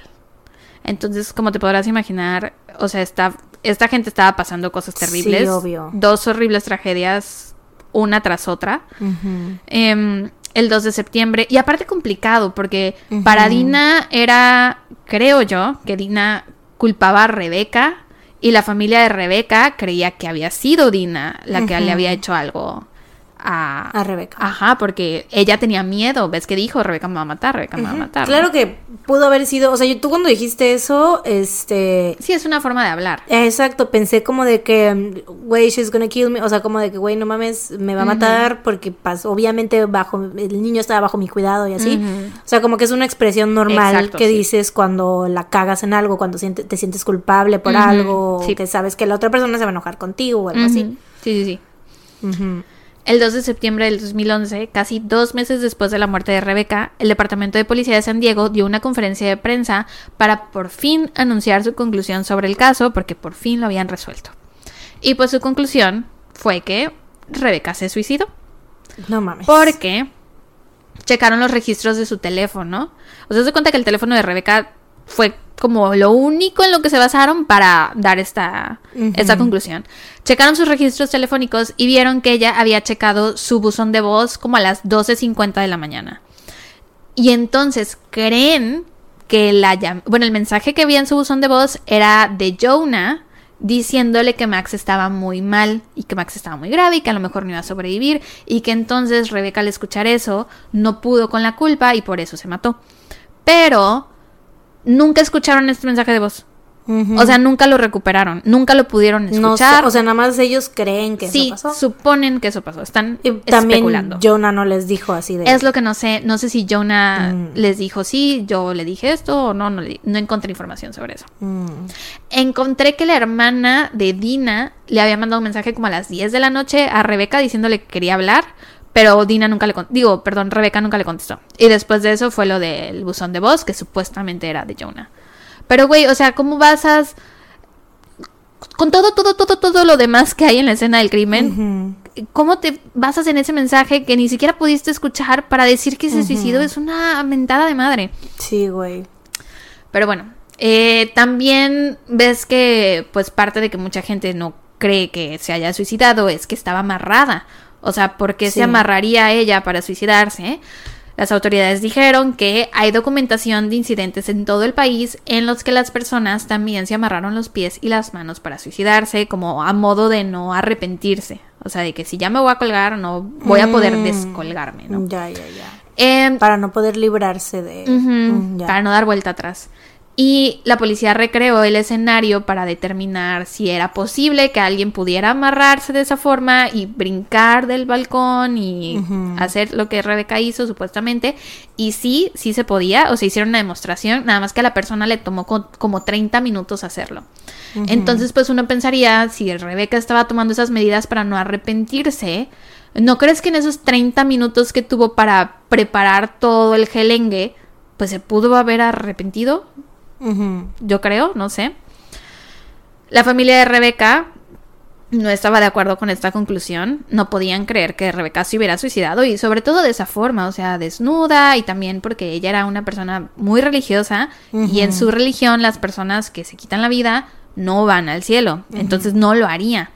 Y también porque la hermana la había visto un día antes, habían estado juntas y sí, Rebeca se sentía muy mal por lo de Max, pero pues había hablado con ella sobre los planes que tenía para el día siguiente y todo parecía estar, o sea, en, lo que cabe bien. Lanzaron su propio sitio web, justiceforrebecca.org, en busca de donaciones para financiar su propia investigación sobre la muerte de Rebeca y eventualmente contrataron a la abogada Anne Bremner, Bremner perdón, quien estuvo involucrada también en el caso de Amanda Fox y Meredith Kercher. Y esta mujer accedió a trabajar pro bono en el caso de Rebeca porque... ¿Quién es Amanda Fox? Sí. Amanda Knox. No, ¿Cómo no? La chica italiana. No, la chica gringa que fue a Italia y que se quedó. Hicimos Ah, un, Amanda Knox. Ya, ya, un ya. mini ya. en Patreon, ¿te acuerdas? Amanda Knox. Ajá, sí. Sí, sí, sí, ya, ya, ya. Eh, ajá. Bueno, esta Meredith dijo, digo, perdón, Anne dijo que, que quería trabajar pro bono en el caso porque le parecía ridículo que dijeran que se había suicidado. Ujú. Porque aparte, eh, hay algo que no les he mencionado, y es que cuando Rebeca murió, pues revisaron los celulares de sus, o sea, de la gente cercana a ella, de las personas que la habían visto por última vez, y pues obviamente revisaron el teléfono de Adam, que de nuevo era la única persona que estaba en la casa, y encontraron que en la madrugada del 13 de julio, alguien desde su teléfono había visto porno de mujeres asiáticas y de bondage de anime desde su celular. O sea, de, ujú. de dibujos de mujeres amarrados también, mujeres asiáticas y, o sea, Rebeca era una mujer asiática y la amarraron, entonces, pues si es casualidad, no se ve muy bien para él. Ah, y también, pues él se supone que le dio RCP, no se encontró ADN de él en su cuerpo. Mm. Entonces, ¿cómo va a ser? Sí, si no, se no, supone no. que intentó reanimarla y sabía hacer nudos y estuvo viendo porno de mujeres asiáticas la misma madrugada en la que la mataron, güey. No mames. Sí, sí, sí. Como, y aparte, ¿quién más podía haber visto en su celular? O sea, Exacto, sí. O sea, digo alguien desde su celular porque pues sí pudo, en teoría podría ser cualquier persona, pero o sea, O sea, güey. sí. seguramente fue él. Obvio. Sí. Eh, y él y él dijo que sí, admitió que había estado viendo porno esa, esa madrugada. Ahí está. Se le realizó una segunda autopsia al cuerpo y el doctor que la hizo dijo que creía que las fracturas en el cuello de Rebeca habían sido causadas por en- estrangulamiento manual, que era lo que te decía, y no por ahorcamiento suicida, como decía la policía. No se encontró evidencia de que fuera de que hubiera sido agredida sexualmente, perdón, pero pues estaba lo del cuchillo que tenía su sangre. Sí, sí, sí. O Entonces, sea, no necesariamente, pues, es que penetración, pero pues alguna otra cosa a lo mejor. Ajá, sí, puede ser. Aunque no sé si eso se vería en la autopsia, pero pues sí está muy raro porque entonces cómo llegó, o sea, a lo mejor una gota, ¿no? Una gota de Sí, su sí, sí, sangre la- menstrual. lo que se encontró alrededor de la casa. Ajá, unas pero, par de gotas, pero encontraron tanta- sangre suficiente. sí. Sí, sí, entonces está muy raro. Sí. Con todo esto, obviamente la familia de Rebeca se quedó así de, ¿qué pedo? O sea, hay evidencia suficiente para considerar que fue asesinada, ¿no? Y que muy probablemente fue Adam. No tenían claro el motivo, pero su teoría era que lo había hecho para vengar a Max. Y se sentían muy frustrados porque parecía que las autoridades intentaban protegerlo, o sea, que estaban haciendo de todo menos resolver el caso. Y esto obviamente les afectó muchísimo como familia. Eh, de hecho, su papá falleció dos años después de lo de Rebeca y dicen que murió de un corazón roto, o sea, murió de tristeza. Pero bueno, como las autoridades no les daban respuesta, presentaron una demanda civil por homicidio culposo contra Adam, alegando que él había matado y que había intentado que pareciera que ella se quitó la vida. Inicialmente la demanda incluía también a Dina y a su hermana gemela. O sea, la familia Sahau pensaban que había sido como un complot entre los tres, pero Dina y Nina tenían... Tenían la coartada. Exacto, sí, o sea, había video de, eh, de ellas en el hospital esa madrugada, entonces. Sí, pues obviamente seguro muchas personas las vieron ahí. Así el es. personal de los Era la misma, ¿no? Eran gemelas. Nada más I le cambiaron mean, el outfit. Es posible. could, o sea, they could have. A menos que las hayan visto las dos juntas toda la madrugada, podría ser. Sí, güey, quién sabe, igual y se, se eh, hicieron relevo. Sí, No, seguro sí tenían de las obviamente, dos. sí, sí, claro. sí. Pero es chistoso pensar que era la misma haciéndose pasar por las dos. Es chistosísimo pensar que una de ellas pudo haber asesinado a Rebeca de esa No, manera. o sea, que se estaba haciendo pasar una por las dos, otro no es chistoso. En febrero del 2018 comenzó el juicio. El abogado de la familia Sahau presentó su teoría, que era que Rebeca se estaba bañando cuando Adam llegó a confrontarla sobre el accidente de Max. En ese momento, Rebeca cerró la llave del agua y estos saben que se estaba bañando porque eh, se encontraron gotas de su sangre menstrual en la bañera. En la. Y saben que ya había cerrado el agua porque las gotas no se habían ido. Entonces, si hubiera estado abierta la llave, se hubiera llevado la sangre, ¿no? Sí, sí, sí. Entonces, ella salió del baño, eh, bueno, de la bañera envuelta en la toalla y caminó hacia otro lado de la mansión. Que ves que se encontró el caminito de sus gotas por la mansión, pues bueno, ese caminito hasta donde llegó. Y ahí creen que Adam la golpeó cuatro veces con un objeto contundente en la cabeza por la parte de atrás. Entonces esto explicaría las cuatro, los cuatro traumatismos cráneoencefálicos que tenía. Y ahí, en esa parte donde terminaba el caminito de sangre, eh, se encontró la toalla y su celular tirados en el piso. Entonces, pues sí tendría sentido que ahí lo hubiera golpeado. Mm. Em, la dejó inconsciente y después la teoría es que la amordazó, la amarró, la agredió sexualmente, la estranguló y la colgó. En respuesta a esto, el abogado defensor de Adam dijo que no había evidencia. Por cierto, todo lo del abogado de Adam lo pagó Jonah. Mm. O sea, él estaba de acuerdo con que siguieran investigando el caso, pero creía que su hermano pues simplemente había estado en un mal lugar, en un mal momento, que él no creía que hubiera sido él, entonces aunque sí entendía la preocupación y la inconformidad de la familia de Rebeca, también creía que su hermano era inocente. Entonces él financió todo porque también Adam no tenía dinero. Entonces, el abogado defensor lo que dijo fue que no había evidencia que probara que Adam hubiera hecho esto. O sea, sí había evidencia que probaba que esto pudo haber pasado, pero lo pudo haber hecho cualquier otra persona, no necesariamente Adam. Y sí, alguien que hubiera entrado a la casa ese día. Y sí, podría ser, ¿no? Sí. De cualquier forma, Adam Shacknai fue encontrado responsable de la muerte de Rebecca y le tenía que pagar 5 millones de dólares a la familia Sahau. Como era un juicio de demanda civil, no podía ir a prisión, porque en la corte ya se le había probado que no, o sea, que había sido un suicidio, entonces no lo podrían meter a prisión por eso, solo era para darle compensación a la familia. En febrero del 2019, la compañía de seguros de Adam y la familia Sahau llegaron a un acuerdo y en lugar de tener que darle 5 millones de dólares, eh, les dio solo 600 mil millones, digo 600 mil dólares, perdón, 600 mil millones.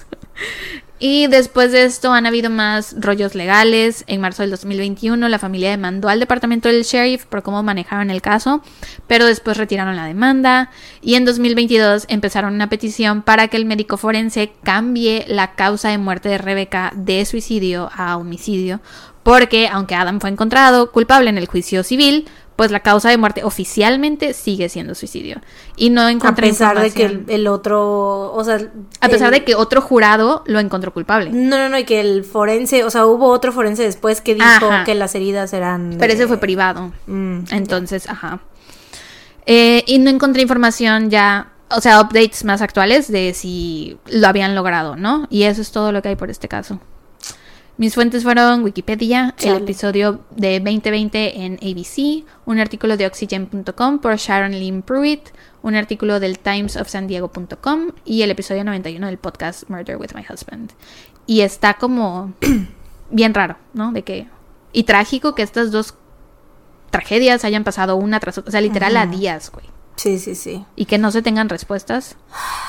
Chale, güey. O sea, está muy interesante, pero a la vez está muy frustrante el final, como de que. Sí, porque no te queda respuesta de nada. Sí, porque. Y honestamente, o sea, es que siento que it can go either way. O sea, también creo que. Porque en un principio sí se me hizo muy loco eso de que, ay, como es que se amarró y así todo eso. Pero en el momento en el que dijiste que han habido casos en los que ha pasado para no arrepentirse, o sea, para no tener como second thoughts o así, o sea, de que lo hacen para que en el momento, porque luego dicen que este cuando, o sea, las personas que, que se ahorcan, o sea, que es muy probable como tarda un, un rato, o sea, y que es como que sí, o sea, pues hay como dolor y así. O sea que sí es como de que se, se llegan a arrepentir muchas personas en ese momento y por eso luego igual como que cortan o, o se quitan la cuerda o así, lo que sea. Entonces, o sea, la verdad es que ya habiendo dicho, o sea, después de que diste tú ese dato, creo que pues sí podría haber sucedido. Pero ¿y todo lo demás? O sea, el mensaje en la pared, que estuviera pues desnuda, el traumatismo en la cabeza.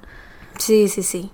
Sí, es que no sé, está muy, está muy complicado, pero igual porque sí, o sea, porque igual pudo haber sido otra persona, no necesariamente. Exacto, no necesariamente Adam. Yo creo que pudo ser alguien. Sí, si te, si te pones a pensar así como de que no, pues a, de, a fuerza decir que fue él, pues también es como que. Porque lo de la porno, pues sí si lo pones ya junto con lo que pasó, pues dices, ah, no mames, que ¿no? Llegó la, o sea, de que está, o sea, sucedió eso que también ella estaba amarrada, pero... pero pues podría ser una coincidencia desafortunada. Exactamente, eso te iba a decir, porque igual no era como que, o sea, solamente era por, o sea, gente de bondage, ¿no? No era como de que a lo mejor violento o algo así, o sea, igual eso era lo que él veía siempre, y simplemente esa noche pues también lo vio, pero pues sí.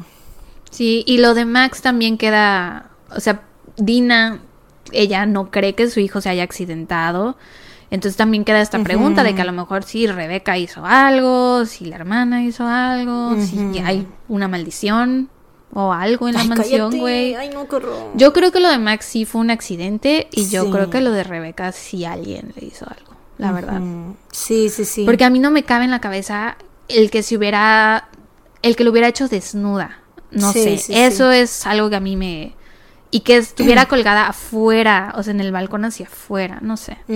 Igual porque pues venía saliendo de bañarse y así, pero de todos modos, o sea, no sé, como que todo es muy muy raro. Sí. Muy raro, pero pues sí qué feo. Qué feo para toda la familia. Y Todos los involucrados. Sí. Y para yo, o sea, obviamente para todos, pero Jonah que perdió a su hijo y a su pareja. Exacto. Seguidito y de esas formas tan trágicas, pobre. Sale Sí, en el documental de horribles. 2020 y uno pensa, bueno, es que también es rico. Desde que él cuando conoció a Rebeca, pues ya tenía casi 50 años, ¿no? Y eso fue en 2011, ahorita son como 12 años más, diría ya casi 60. No parece una persona de 60 años. Se ve que, que el dinero quita la vejez. Botox. sí. El Botox. El dinero te da Botox, el Botox quita la vejez. Sí. Y también No, si Adam no tuvo nada que ver, pues pobre, ¿no? Porque Sí. Sí, embarradísimo sí, sí. salió en todo. Que podría ser, ¿no? O sea, porque sí hay como cosillas que coinciden ahí, que por eso la familia pues a lo mejor está como muy segura de que fue él, pero sí, no sé, Ya sé. está muy, muy confuso, o sea, está como muy... O sea, está- te digo, está muy interesante, pero muy frustrante. Siento que da muy- como para hablar muchísimo, muchísimo de eso, porque de todo puedes sacar, ay, bueno, creo que esto, pero y esto, Ajá. ah, bueno, eso, pero y lo otro, y así te puedes ir, entonces sí. Da para hablar mucho. Sí, güey. Pero bueno, gran trabajo, hermana. Gracias. Pues bueno, pues quién es. o sea, conclusión del caso, pues quién es. La ¿no? neta. Em, bueno, ahora me toca a mí y te voy a hablar yo sobre el caso de Francine Hughes. Eh, Francine, ya voy empezando, Empezando. y ya ando yo mal. Ay, no, qué horror. Qué horror la que les espera, amistades. Pero bueno. Sí, porque este es otro caso que yo la neta... Eso, ah, espero que no haya otro momento, pues, ¿quién es, güey? Según yo, no. Según yo sí tiene una conclusión. LOL. Pero la verdad es que así que tú digas, ay, que le eché muchas ganas, pues no tanto, la verdad, porque es que ando, es que sí ando, güey, ando como que una, o sea, el episodio del, el último episodio que hicimos, el de... La o sea, cueva. El de la cueva, ese sí estoy satisfecha con cómo me quedó. El de, pues, ¿quién es? Ese la verdad es que no. Pero, o sea, sé que no fue como lo peor que he hecho, ¿no? Tampoco fue un asesinato. Pero este episodio, digo, este caso me siento igual que cuando el de, pues, ¿quién es? Así como de que I barely did it, ¿no? O sea, como de que Cumpliste. cumplí. Lo hiciste por cumplir. Exactamente, sí, sí, sí. Y así ando, güey, así andan los días de mi vida últimamente. A veces, hay veces que nada más existo por existir. Porque tienes que existir. Porque tengo que. Eh, Francine Moran nació, o Moran, no sé, nació el 17 de agosto de 1947 en Stockbridge, Michigan, y creció cerca de la ciudad de Jackson. Su padre, Walter, era granjero. Bueno, en unas fuentes decía que era gra- granjero y en otras decía que trabajaba en una fábrica. Mm. Pero la cosa es que, o sea, no sé si tenía a lo mejor ambos trabajos o tuvo uno primero, otro después, whatever. Pero la cosa es que la familia pues tenía problemas económicos. eh, porque el señor, pues aparte de que no ganaba mucho dinero, todo se lo gastaba en la beberecua. Y frecuentemente abusaba físicamente de su esposa, Hazel Fleming, que era mesera. Entonces, pues Francine creció viendo esto y viéndolo como algo normal, de hecho, porque su mamá o sea, simplemente lo único que le decía cuando ella le decía así como de que es que ¿por qué mi papá te hace esas cosas? La señora le decía, pues es mi esposo y tengo que aguantar lo que él me haga, ¿no? Chale. ¿Qué año era? Pues los cuarentas, Mm. cincuentas ya casi. O sea, cuando ella tenía, supongo que eso, cuando te digo, la mamá le dijo eso, ya de haber tenido, y a lo mejor pues estaba chiquito todavía, pero pues eran los cincuentas ya. Mm.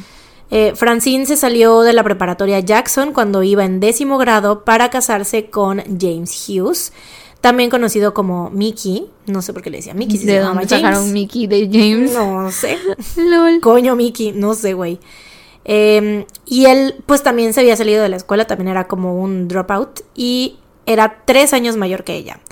Francine pensaba, o sea, más que nada fue como que él la conquistó entre comillas porque pues ella pensaba que era un hombre muy sofisticado y maduro porque pues tenía su propio auto y dice que ella no conocía a nadie más que tuviera su propio auto así que pues a ella se le hizo como que wow, ¿no? Se fue como algo súper especial en su vida, ¿no? Wow.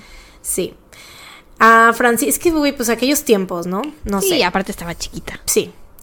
A Francine le, le duró muy poco la idea de un matrimonio feliz al lado de James, pues al poco tiempo, más específicamente durante la luna de miel, él empezó a comportarse de manera pues muy celosa y posesiva con ella. Eh, de hecho, o sea, ese día de la luna de miel le rompió ropa que Francine había llevado, diciéndole que era muy provocativa y que no podía salir así a la calle. Ay, no. Y pues obviamente a partir de ahí como que los abusos empezaron a escalar. Eh, pero a pesar de esto, Francine y James pues siguieron juntos, tuvieron cuatro hijos, dos niños y dos niñas. Uno de ellos eh, dice que habían ocasiones en las que debido a que James se gastaba igual todo su dinero tomando, eh, Francine y los niños se quedaban sin nada que comer por varios días. Ay, no. Y de hecho dice que él recuerda un momento en el que, o, sea, como que lo tiene muy, muy presente. Un día en el que literalmente no tenía nada y, y Francine tuvo que agarrar así como que unos, este, ¿cómo se llama? unos, eh, o sea, maíz para hacerles palomitas, pero era como así bien poquito y como que entre todos tuvieron que comer así palomitas y un agua así con, con gelatina y cosas así, o sea, como que ah. súper de que, de que neta no tenían dinero para comer. Qué feo. La familia vivió en el pequeño pueblo de Dansville, Michigan durante unos seis años, pero como te digo, el abuso por parte de James había escalado eh, Francine vivía todos los días con miedo porque nunca sabía en qué momento pues James iba a explotar y le iba a hacer algo, la iba a golpear. Eh, algo tan simple como la forma en la que ella dijera cierta palabra o algún gesto que ella hiciera era suficiente para que James empezara a golpearla incluso en frente de los niños. Qué feo. Los vecinos y los hijos de James y Francine, y, o sea, de hecho también la misma Francine llamaban, en, varias ocasiones habían llamado a la policía para tratar de detener los abusos por parte de James. Sin embargo, los oficiales que llegaban a la casa de los Hughes, pues aunque veían a Francine toda golpeada, con sangre, moretones y todo, porque pues eran, neta sí, la golpeaba muy feo, eh, nunca arrestaron a James porque decían que para poder hacerlo, o sea, para poder arrestarlo, tenían que haber visto con sus propios ojos que le estuviera pegando a Francine. Mm. Y así era en aquel entonces, güey, de que pues es que no podemos hacer un arresto porque, o sea, sí, la señora está golpeada y ella y los niños y los vecinos están diciendo que pues claramente había como que un caso de violencia doméstica, pero pues no podemos hacer nada porque no vimos que el señor la estuviera golpeando, ¿no? Qué horror. Ya sé. Y es que es, es era gran parte de que no se tomaban en serio los casos de violencia doméstica. Sí, ni siquiera creo que eran un crimen, o sea, la ley no defendía a las mujeres por eso. Exactamente, o sea, no era como de que, sí, no, no se lo tomaban en serio. Eh, creo que ni siquiera había condenas para eso ni nada, o sea, y no era como que pudieran... A lo mejor si lo agarraban como que golpeándola o algo así, pues iba a ser como un... Un, este, ¿cómo se dice? Un cargo muy o sea, como que significativo nada más y lo iban a dejar ir, no era que pasara tiempo en la cárcel o algo así. Este... En 1971, Francine logró obtener el divorcio y de hecho calificó también para recibir prestaciones por parte del gobierno. Sin embargo, y aunque pues se había mudado a otro lugar, James seguía yendo a casa de Francine para golpearla y obligarla a tener sexo con él. O sea, no la dejaba en paz, güey. O sea, ya se habían divorciado y él ya se había mudado de la casa pero seguía yendo pues a abusar de ella. En una ocasión James casi muere en un accidente de auto y aunque pues te digo seguían divorciados, Francine accedió a cuidarlo en su casa hasta que se recuperara por completo. Pero después de recuperarse, James pues ya se quedó a vivir ahí y pues continuó abusando de ella, obviamente, como que se agarró pues es que ella obviamente fue buena con él, ¿no? O sea, ella era buena persona. Y mm, pues ya de ahí él se agarró, o sea, de que ya estaba ahí, lo, estaba cuidando y así, entonces pues ya fue como que pues ya aquí me quedo otra vez, ¿no? Eh, la situación siguió empeorando, habían ocasiones en las que Francine había intentado huir de la casa, pero James la amenazaba, diciendo que sin importar a dónde fuera, él la iba a encontrar. ¿Todavía los hijos vivían con ellos? ¿Todavía? Sí, sí, sí. sí, sí, sí, sí, sí. Em, y solo la golpeaba ella, no a los niños. Sí, solo la golpeaba ella. De hecho, o sea, varias de las cosas que te digo, este, esto, esto que te acabo de decir es una declaración de uno de los niños. Bueno, ya era grande. de sus hijos. sí, de uno de los hijos. Ya era grande cuando dio, o sea, cuando dijo todo esto, pero, o sea, gran parte de las cosas que te digo de todo el abuso y esto es, testimonio de los hijos. Ay, qué feo, güey. Sí, güey. Eh, pues sí, no, que sin importar a dónde fuera, él la iba a encontrar. Eh, Francine también intentó regresar a la escuela e ir a la universidad, pero James un día decidió que no quería que ella siguiera estudiando, o sea, y de hecho era como que le molestaba que saliera todos los días, ¿no? O sea, que saliera y fuera a la universidad y que regresara a la casa y que no sé qué, porque era como que, este, o sea, que se hacía mucho en el commute, ¿cómo se dice? Como en, el, camino, ¿no? Ajá, que pues era mucho tiempo y que por qué estaba haciendo esto. Y entonces la obligó a que se saliera de la escuela y la obligó también a quemar sus libros, güey. Ay, qué maldito, güey. Ya sé. La tarde del 9 de marzo de 1977, James llegó borracho a la casa y empezó a golpear a Francine mientras ella trataba de preparar la cena para sus hijos. O sea, ya este era un punto en el que ni siquiera, te digo, no necesitaba a Francine como que hacer algo. Hacerlo enojar. Específico. Ajá. Sí, sí, sí. O sea, ya era como que nada más, porque llegaba borracho y le la quería golpear. Era parte de la rutina. Sí. James aventó al piso la comida que Francine estaba preparando y regó la basura que había en el bote de, de la cocina, en el bote de basura de la cocina, para después agarrar a Francine y arrastrarla por el piso, raspándole el rostro con, o sea, con la comida que estaba tirada en el mm. piso, con la basura y todo eso. Eh, Francine llamó a la policía y ellos llegaron a casa de los Hughes. Los oficiales vieron a Francine severamente golpeada, pero pues de nuevo no hicieron nada, a pesar de que James amenazó a Francine enfrente de ellos. Le, le dijo, te voy a matar en cuanto ellos se vayan. Mm. Cuando los oficiales se fueron de la casa, James continuó con el abuso e incluso amenazó a Francine con un cuchillo enfrente de los niños. Después la obligó a tener sexo con él antes de irse a dormir ahogado de borracho. Esa noche, Francine ya estaba obviamente, güey, después de, ya habían pasado 13 años que ellos estaban juntos, ¿no? Tenía ya, o sea, ella ya había llegado a su límite, estaba harta de todos los abusos y dice que ella recuerda estar, estar sentada en la sala, escuchando a sus hijos llorar y preguntarle si estaba bien, qué tenía, qué le pasaba. Dice que no sabía cómo describirlo, pero que sentía como un sentimiento de soledad, o sea, de estar completamente sola en el mundo, porque obviamente, güey, ya todas las veces que había llamado a la policía nadie hacía nada, ya se había divorciado de él y el tipo seguía, o sea, ya no sabía ya qué hacer. Em, después de esto, Francine decidió agarrar una lata de gasolina que había en la casa y entró al cuarto donde James dormía. Francine, o sea, después de esto se quedó como que parada por unos minutos viéndolo y dudando de su siguiente movimiento, pero dijo que escuchó una voz dentro de ella diciéndole hazlo, hazlo, hazlo una y otra vez. Francine derramó entonces la gasolina alrededor de la cama y le prendió fuego con un fósforo. Después corrió por sus hijos y manejó con ellos hasta la cárcel, porque de hecho dice que, o sea, esto de que sí dudó en hacerlo, pero escuchó como que una voz que le decía que lo hiciera y de repente como que no pensó en nada, que ni siquiera le miró la cara cuando estaba como que regando la gasolina y cuando aventó los fósforos, bueno, el fósforo así, pero que en el momento en el que ella empezó a ver las llamas, como que le cayó en cuenta de que de lo que había hecho y de que ya no había vuelta atrás, ¿no? Entonces, eh, pues sí, te digo, se fue corriendo por los niños y manejó con ellos hasta la cárcel del condado Ingham en Mason para entregarse y reportar lo que había hecho. Para cuando los bomberos llegaron a la casa de los Hughes, todo estaba en llamas, obviamente, y pues James ya había muerto por la inhalación de humo. En ese momento, Francine fue acusada de asesinato en primer grado. Qué horror, güey. Sí. Qué poca madre.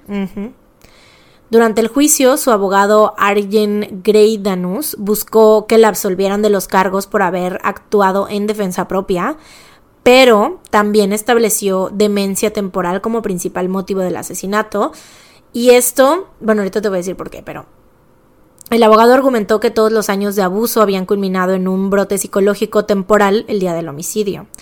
Y este argumento, ahí va lo que te iba a decir, que fue como que muy celebrado por las personas porque a lo mejor dices, bueno, igual y ella no, o sea, no fue un brote psicológico, o sea, como que no, no es de que, ay, se volvió loca, aunque pues no sé por qué así suena, ¿no? Pero, o sea, fue más bien como un resultado de todo el abuso y así, ¿no? y como una manera de ella defenderse, de decir, pues es que ya no me queda de otra. Sí, ya pero, todos sus recursos. ¿Qué iba a hacer? ¿Esperar a que la matara? Exactamente. Pero es que a la vez, o sea, sí no podía usar solamente el argumento de defensa propia porque estaba dormido en ese estaba momento. dormido, exactamente. Entonces es como que ya el abuso ya había pasado y entonces es como de que no puedes decir que fue defensa propia porque en ese momento pues él no estaba haciéndote nada, ¿no? En el momento en el que ella hizo lo que hizo. Eh, pero sí, o sea, este, es- este argumento obviamente por, es, por esa razón fue celebrado por muchas personas, sobre todo por el movimiento feminista que justamente estaba como empezando a crecer en esos tiempos, ¿no? Em, y pues era una muy buena manera como de, pues a lo mejor no asegurar su, este, su inocencia, o sea, de que la declararan inocente, pero pues sí fue como que más que los abogados de la época hubieran hecho normalmente, ¿no? Porque igual y pues Sí, iban porque a... aparte él era hombre. Sí. E igual iban a aplicar lo de la defensa propia, ¿no? Y así. Y de hecho, en el juicio, o sea, durante el juicio salieron como. salió a la luz, obviamente, pues por parte de la fiscalía, que Francine se había estado mandando cartas con un hombre y que, o sea, ¿Y? antes. Sí, güey. O sea, el. Obviamente el abogado fue así de que, güey, a ver, en primera, ella estaba separada de él, ¿no? O sea, el tipo se le volvió a meter ahí porque, o sea, a la fuerza, ¿no? Y en segunda, o sea, güey, ni siquiera, o sea, fue como que lo vio unas dos veces a este otro hombre, no fue nada de que tuviera ella una relación así con él, o sea, simplemente, y de hecho incluso eso hizo que el, el- el jurado simpatizara más con ella todavía, porque era como de que, de que ella se sentía tan mal y tan sola y tan como que tenía esta esta parte de que pues necesitaba como o sea cariño y que nada o sea que su el esposo obviamente no se lo daba y así no pero bueno este pues sí no este argumento fue como una buena manera de asegurar su inocencia y eh, o sea en caso de que el jurado no creyera que había actuado en defensa propia no en noviembre, después de cinco horas de deliberación, un jurado de 10 mujeres y dos hombres, que siento que esto influyó mucho en el resultado, eh, o sea, de que habían muchas mujeres pues en el jurado, eh, encontraron a Francine no culpable de asesinato por razón de demencia temporal. Y esto fue como un... O sea, realmente fue un caso... Como una ex- victoria. Extraordinario. Y sí, fue... Y sí, totalmente fue una victoria y fue extraordinario porque nunca se había visto algo así. O sea, nunca habían declarado a alguien... eh, inocente por, o sea, como en un, en un caso así de violencia doméstica, porque como te digo, ni siquiera, o sea, como que había, o sea, no llegaban, no salían a la luz estos casos, pues. Eh, este caso fue cubierto por todos los medios en su momento y ayudó muchísimo a transformar las opiniones del público sobre la violencia doméstica, o sea, el decir, ay, pues le tienes que aguantar todo porque es tu esposo, o sea, ya este, obviamente que aparte, o sea, no fue solo por este caso, pero sí influyó mucho, pero, o sea, ya estaba como el movimiento feminista y todo esto, así como, pues obviamente eso agarró más auge con esto, ¿no? Eh, y Francine fue vista como un ícono en el movimiento de la liberación femenina. En 1984, la película The Burning Bed, basada en el libro del mismo nombre, fue estrenada para la televisión. En ella se cuenta la historia de Francine, que es interpretada por Farrah Fawcett. Y este pues dicen que fue como, no, yo no he visto la película, pero dicen que fue uno de los mejores papeles de su carrera y así. De hecho, bueno, en una de mis fuentes, que es como un documentalillo, vi escenas de esta película y sí se ve que sí lo hicieron como que sí estaban muy fuertes las escenas, pues y muy, o sea, recreadas como que muy, pues muy crudas, ¿no? O sea, así como que sí, y, y dicen que hasta ese momento, la verdad no, no sé, pero dicen que en ese momento no había habido como una película que representara la domencia violéstica, La violencia doméstica. la violencia doméstica. Güey, oh, qué momento tan pésimo para equivocarme, güey. Te pasó un Sara. Un sarco de changre, güey. La violencia doméstica. No había habido una película que representara la violencia doméstica de esa manera, pues. Porque de hecho se ve, ves lo que te digo de el, del día en el que sucedió el, el homicidio, que la arrastró contra el piso con la basura y todo, eso se ve en la película. Entonces, pues sí dicen que está como, pues, y también yo creo que obviamente pues eso incitó al morbo de que la gente lo viera. Claro. ¿no? Y de hecho, pues esta película fue transmitida por la NBC y fue vista por más de 75 millones de espectadores, lo cual pues es un, Mucho, mucha gente. muchísima gente, ¿no? Eh, después Más de o la- menos la misma cantidad de escuchas que tenemos. Claro. Más o menos. Yo creo que es más cerca de los millones que tenía el Jonah, ¿no? Sí. Pero bueno, este, Después de la transmisión de esta película, el número de refugios para mujeres abusadas aumentó considerablemente y empezaron a haber, pues te digo, como que más cambios sobre, sobre todo en la opinión pública, sobre la violencia doméstica y pues más como acción por parte de las autoridades también para, este, pues para apoyar a mujeres violentadas y también para pues atender estos casos de violencia doméstica, ¿no?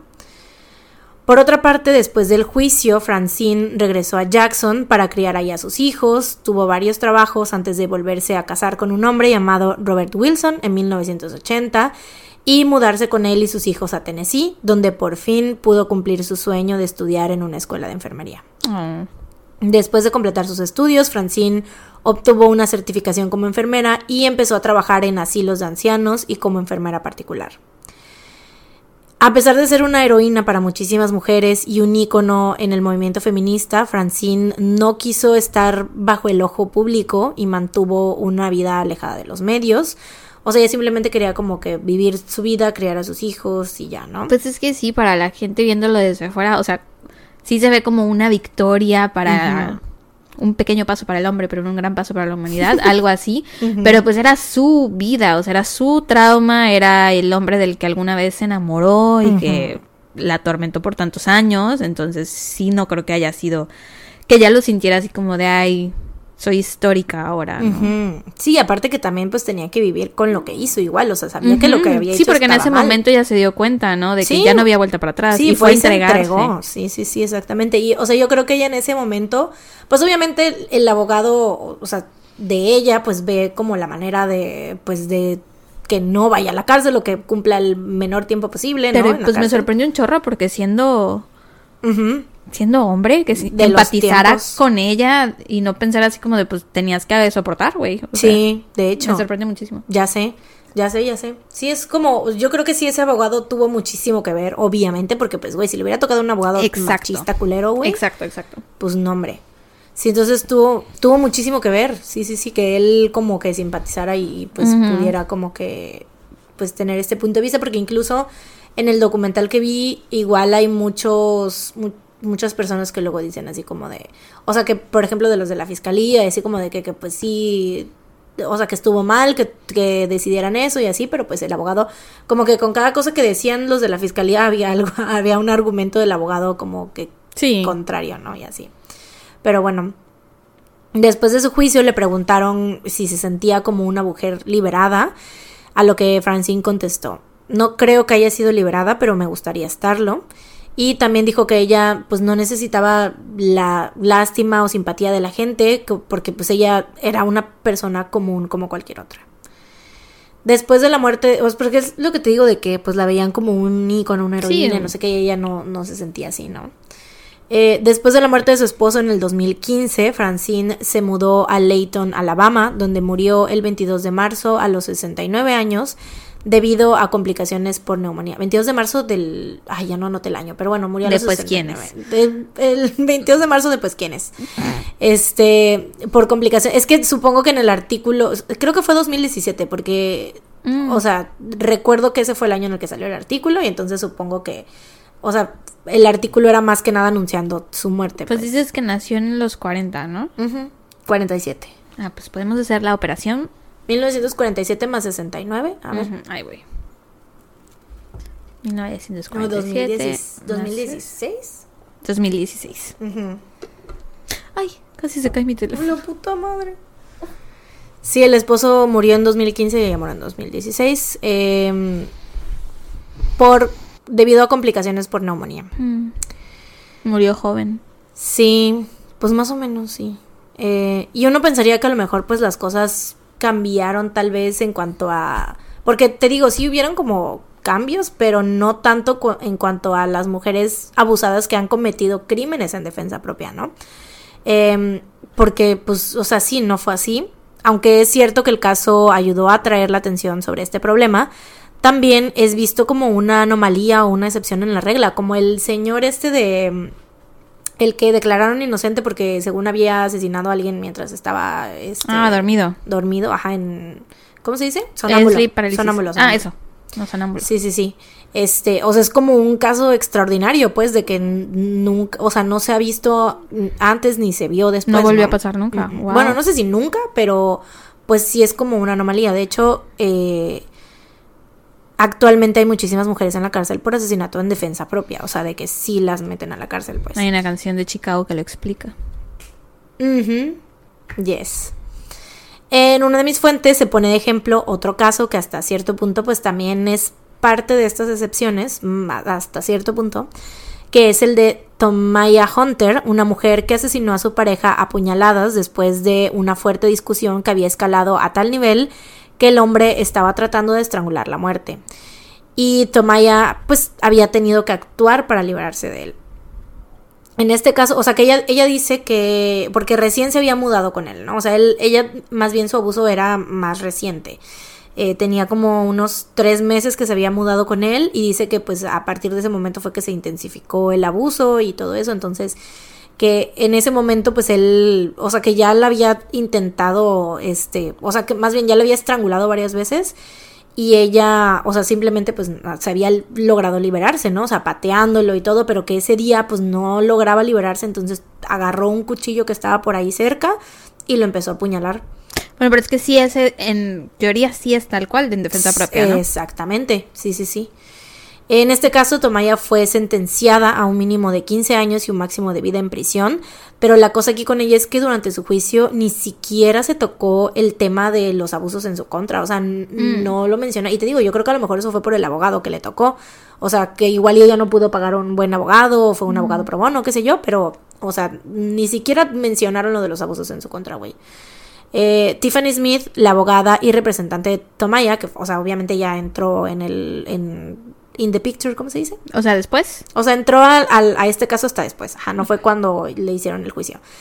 Ella se encarga de representar a mujeres sobrevivientes de abuso doméstico que están en prisión por actuar en defensa propia. Y dice que algunas de ellas están en prisión sentenciadas a 20, 25, 30 años o que llevan ese tiempo en prisión.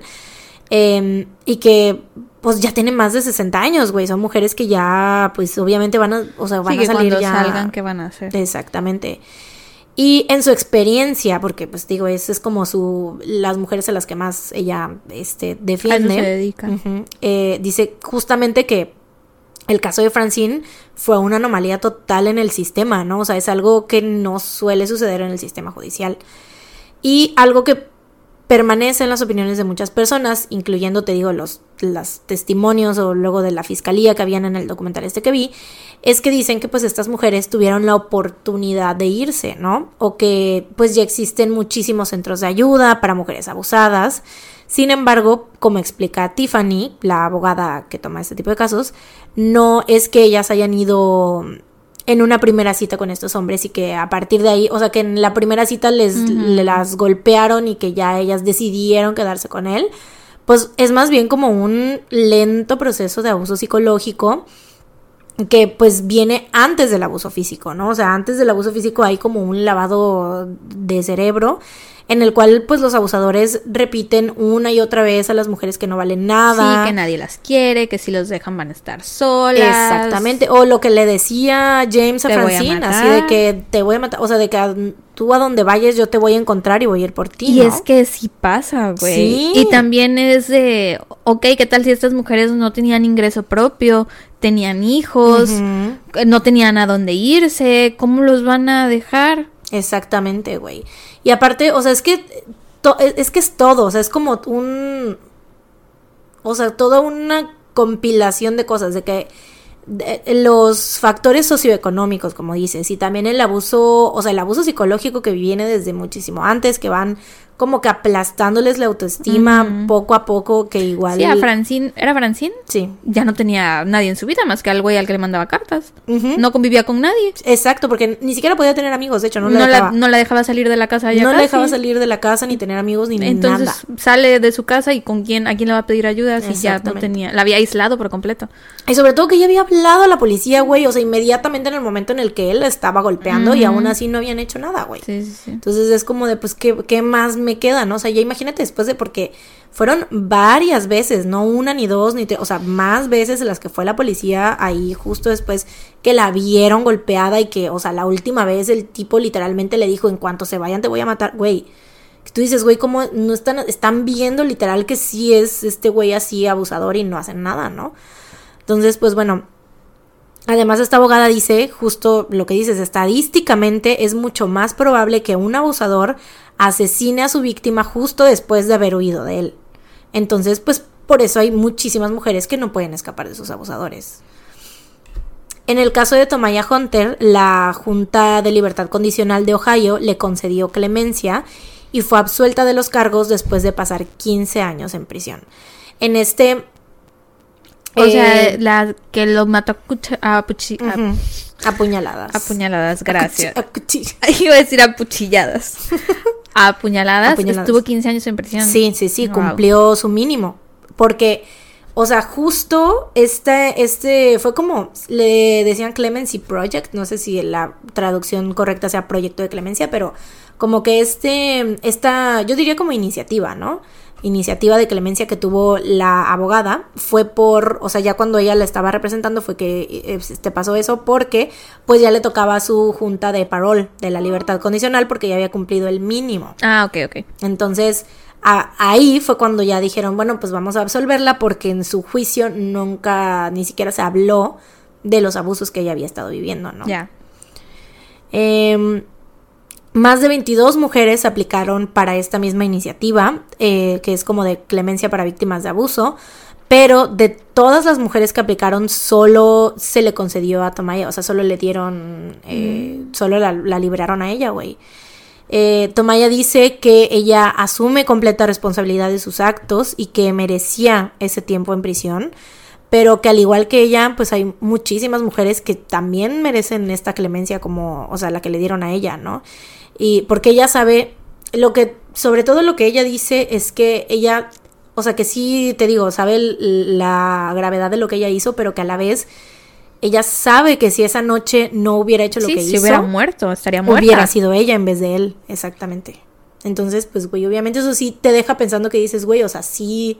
Pero es que entonces ahí es donde es en defensa propia. Exactamente. Entonces no debería estar en prisión. Exactamente, pero te digo, siento que todavía hay como este, pues esta parte de, o sea, aunque ya obviamente no se ve como algo normal la violencia doméstica, pues todavía sigue siendo como que tipo de, o sea, como que motivo de debate con las autoridades también, porque por esto mismo que te digo que hay muchas personas que tienen todavía esa opinión de que, ay, pues es que seguí, ¿por qué no se fue? ¿No? O sea, ella estaba ahí por decisión propia, ¿no? O sea, ella estaba en esa relación abusiva por decisión propia, ¿no? Entonces, pues eso es lo que, pues no, la neta, o sea, no, no hay, o sea, no es tan simple como eso. Pero bueno, desde los años 70 hasta la actualidad, el número de hombres asesinados por su pareja ha decaído más de un 50% pero el número de mujeres asesinadas por su pareja continúa siendo muchísimo mayor, ocupando el 80% del total de los asesinatos de este tipo, o sea, entre parejas, pues, o sea, sí. cuando hay asesinatos entre parejas, 80 veces es el hombre. Exactamente, 80 de 100 veces es el hombre a la mujer. Y cuando es la mujer al hombre, pues... Suele ser en defensa. Exactamente. Em, en Estados Unidos, cada día en promedio, tres mujeres mueren asesinadas por su pareja. Y pues ya lo siento por dejarlos con ese horrible dato, pero pues eso es todo por este caso. Y en México debe ser mucho mayor, güey. Sí, sí, sí. O sea, digo en Estados Unidos porque pues obviamente el caso es de Estados Unidos, ¿no? Pero sí, exactamente. Qué feo. Ya sé. Pero bueno, mis fuentes fueron el video How a Murder Case Brought Domestic Violence to Light del canal The New Yorker en YouTube. El artículo Francine Hughes Wilson, 69 Domestic Violence Victim Who Took Action, Dies por William Grimes para The New York Times. Y el artículo Francine Hughes Wilson, Whose Burning Bed Became a TV Film, Dies at 69, por Emily Langer para The Washington Post. Como que cuando ella murió volvieron a, como que revivieron estos dos periódicos la noticia. Claro. Pero sí. Eso es todo. Pues buen trabajo, estuvo muy interesante. No entiendo por qué dijiste lo que dijiste al principio. Yo creo que porque no lo leí después de terminarlo y ah. no me había dado cuenta si sí lo había hecho bien o no. Pero igual, ahorita que terminé fue como de, ah, no, no, sí, no, no me, no quedó mal. Sí, estuvo muy interesante. Muy bien. Sí, buen es que siento trabajo. que pues normalmente pues cubrimos casos de, o sea, cuando hablamos de asesinatos en parejas, pues es, te digo así como que al revés, ¿no? Mm. De que un o sea, el hombre mata a la mujer o que a lo mejor pues sí la mujer mata al hombre pero por otros motivos, ¿no? Pero creo que nunca habíamos como cubierto un caso así donde fuera por defensa propia. Entonces, sí, creo que no. Creo que no. Entonces, y lo, o sea, a mí lo que más se me hizo interesante en este caso es que realmente, o sea, que la declararan inocente, pues. Eso, porque eso sí es algo que no, o sea, sin precedentes, que sí fue como un caso muy extraordinario en ese sentido. Sí. Pero qué Ojalá bueno. que todos fueran así, güey, la verdad. Ojalá que ni siquiera tuviera que, que llegar a eso, ¿no? A un juicio. Ok. A, Ah, a que ellas que- se tengan sí. que Ah, defender, claro, matar claro, a sus claro, maridos. O sea, que la ley las proteja desde el principio, o que se eduque mejor a los hombres y a las mujeres para que no sigan ocurriendo este tipo de cosas. Sí, sí, sí. Sí, desde, o sea, que el problema desde la raíz, o sea, que ni siquiera ocurra, sí. Sí, así es. Pero pues. Chale, pero buen trabajo. Estuvo muy Thank you. interesante, me gustó. Interesante. Muy interesante. Sí, la revista. muy interesante. No, me acordé de la revista, muy interesante. ah, lol. Hoy los, ca- los casos de, de, de este episodio siento que son como de hashtag muy interesante. Muy interesante. Nombre del, del episodio, ¿no? Muy Pero interesante. hashtag muy Muy interesante. y hashtag escrito. Hashtag. Hashtag Muy muy, interesante. Porque sí somos ruquenials. LOL. Pero bueno, dato feliz, güey. Ay. Pues. Para ya irnos a la Gaber porque ya es bien tarde, llevamos como cinco horas aquí. Ay, dímelo a mí Ya me duele la cola, tengo que editar esto todavía, güey. O sea, después de chutarnos esta plática, aún la tengo que escuchar. Maldita sea. Este, mi dato feliz de esta semana es que. Ay, ay. mm, fíjate que no tengo, creo. Am, ayer fui a comer con mi familia a celebrar el 10 de mayo. Mm. Adelantado, porque es el día de las mamás, pasado mañana. Ah, ya tengo mi dato feliz. Pasado mañana, el día de las mamás. Me llega eh, dos de. Bueno, cuatro. Sigue Jimin. Sí, cuatro, cuatro álbumes que tengo pendientes. Qué risa. Desde Japón. La gente que, la gente que está así como de, a lo mejor de, ay, ya, ya pasó por fin el concierto, ya pasó abril, ya pasó ya, y, y No. Sara, Jimin. Aún me quedan estos cuatro álbumes y después me queda uno más. Entonces, ahorita, eh, supuestamente el 10 de mayo me llegan cuatro con mis POVs japoneses. Entonces, estoy muy emocionada. Emoción. Este, me los mandan obviamente por el 10 de mayo. obviamente vieja, me los claro, mandó él por el 10 de mayo. Best mom, sí. Y ya creo que ese es mi dato feliz. la verdad no tenía ninguno. Pero creo que aprovechando la temática de, de tu caso, me gustaría recomendarles. Hay un podcast que yo no escuchaba tanto. Que se llamaba, se llama, perdón, Más allá del rosa. Yo la verdad Mm. no lo escuchaba. Es El una que chica. es fan la Michelle, ¿no?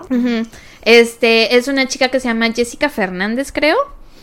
¿No es la que hizo la entrevista a... Espérame, déjame ver porque no, me, no puedo decir mal su nombre. Kenia. Kenia, sí, a. Kenia. A Kenia, la a la- activista trans. Sí, sí, sí. Ella fue. Por eso lo empecé a ver. Bueno, no es cierto. El primer episodio que vi con Ese ella. episodio me lo eché completo porque amo a Kenia. También viste el de la faccionista, ¿no? Te lo Ah, sí, recomendé, te lo pero mandé. Por, Y- pero partes, nada más no lo vi completo. Ah, bueno, yo el primer episodio que vi con ella fue el de el de Priscila, la faccionista, después fui el de Kenia y después ya me empezaron a salir en recomendaciones sus episodios, entonces luego los ponía para limpiar y así. Y aunque no todos los episodios son mi hit, sí hay un, un par, sobre todo de los últimos que me han gustado mucho y hay uno que habla, o sea, este podcast tiene como una perspectiva feminista. Y entonces la mayoría de sus invitados suelen ser que hablan de temas que tienen que ver con la mujer y con los problemas que nos aquejan como mujeres, ¿no? Y entonces hay un episodio muy bueno que es sobre los deudores alimenticios, los papás Mm, ujú. que abandonan a sus hijos y Sí, abandonan sí. a las mamás de sus hijos. Y es que, güey, está bien cabrón crecer y darte cuenta.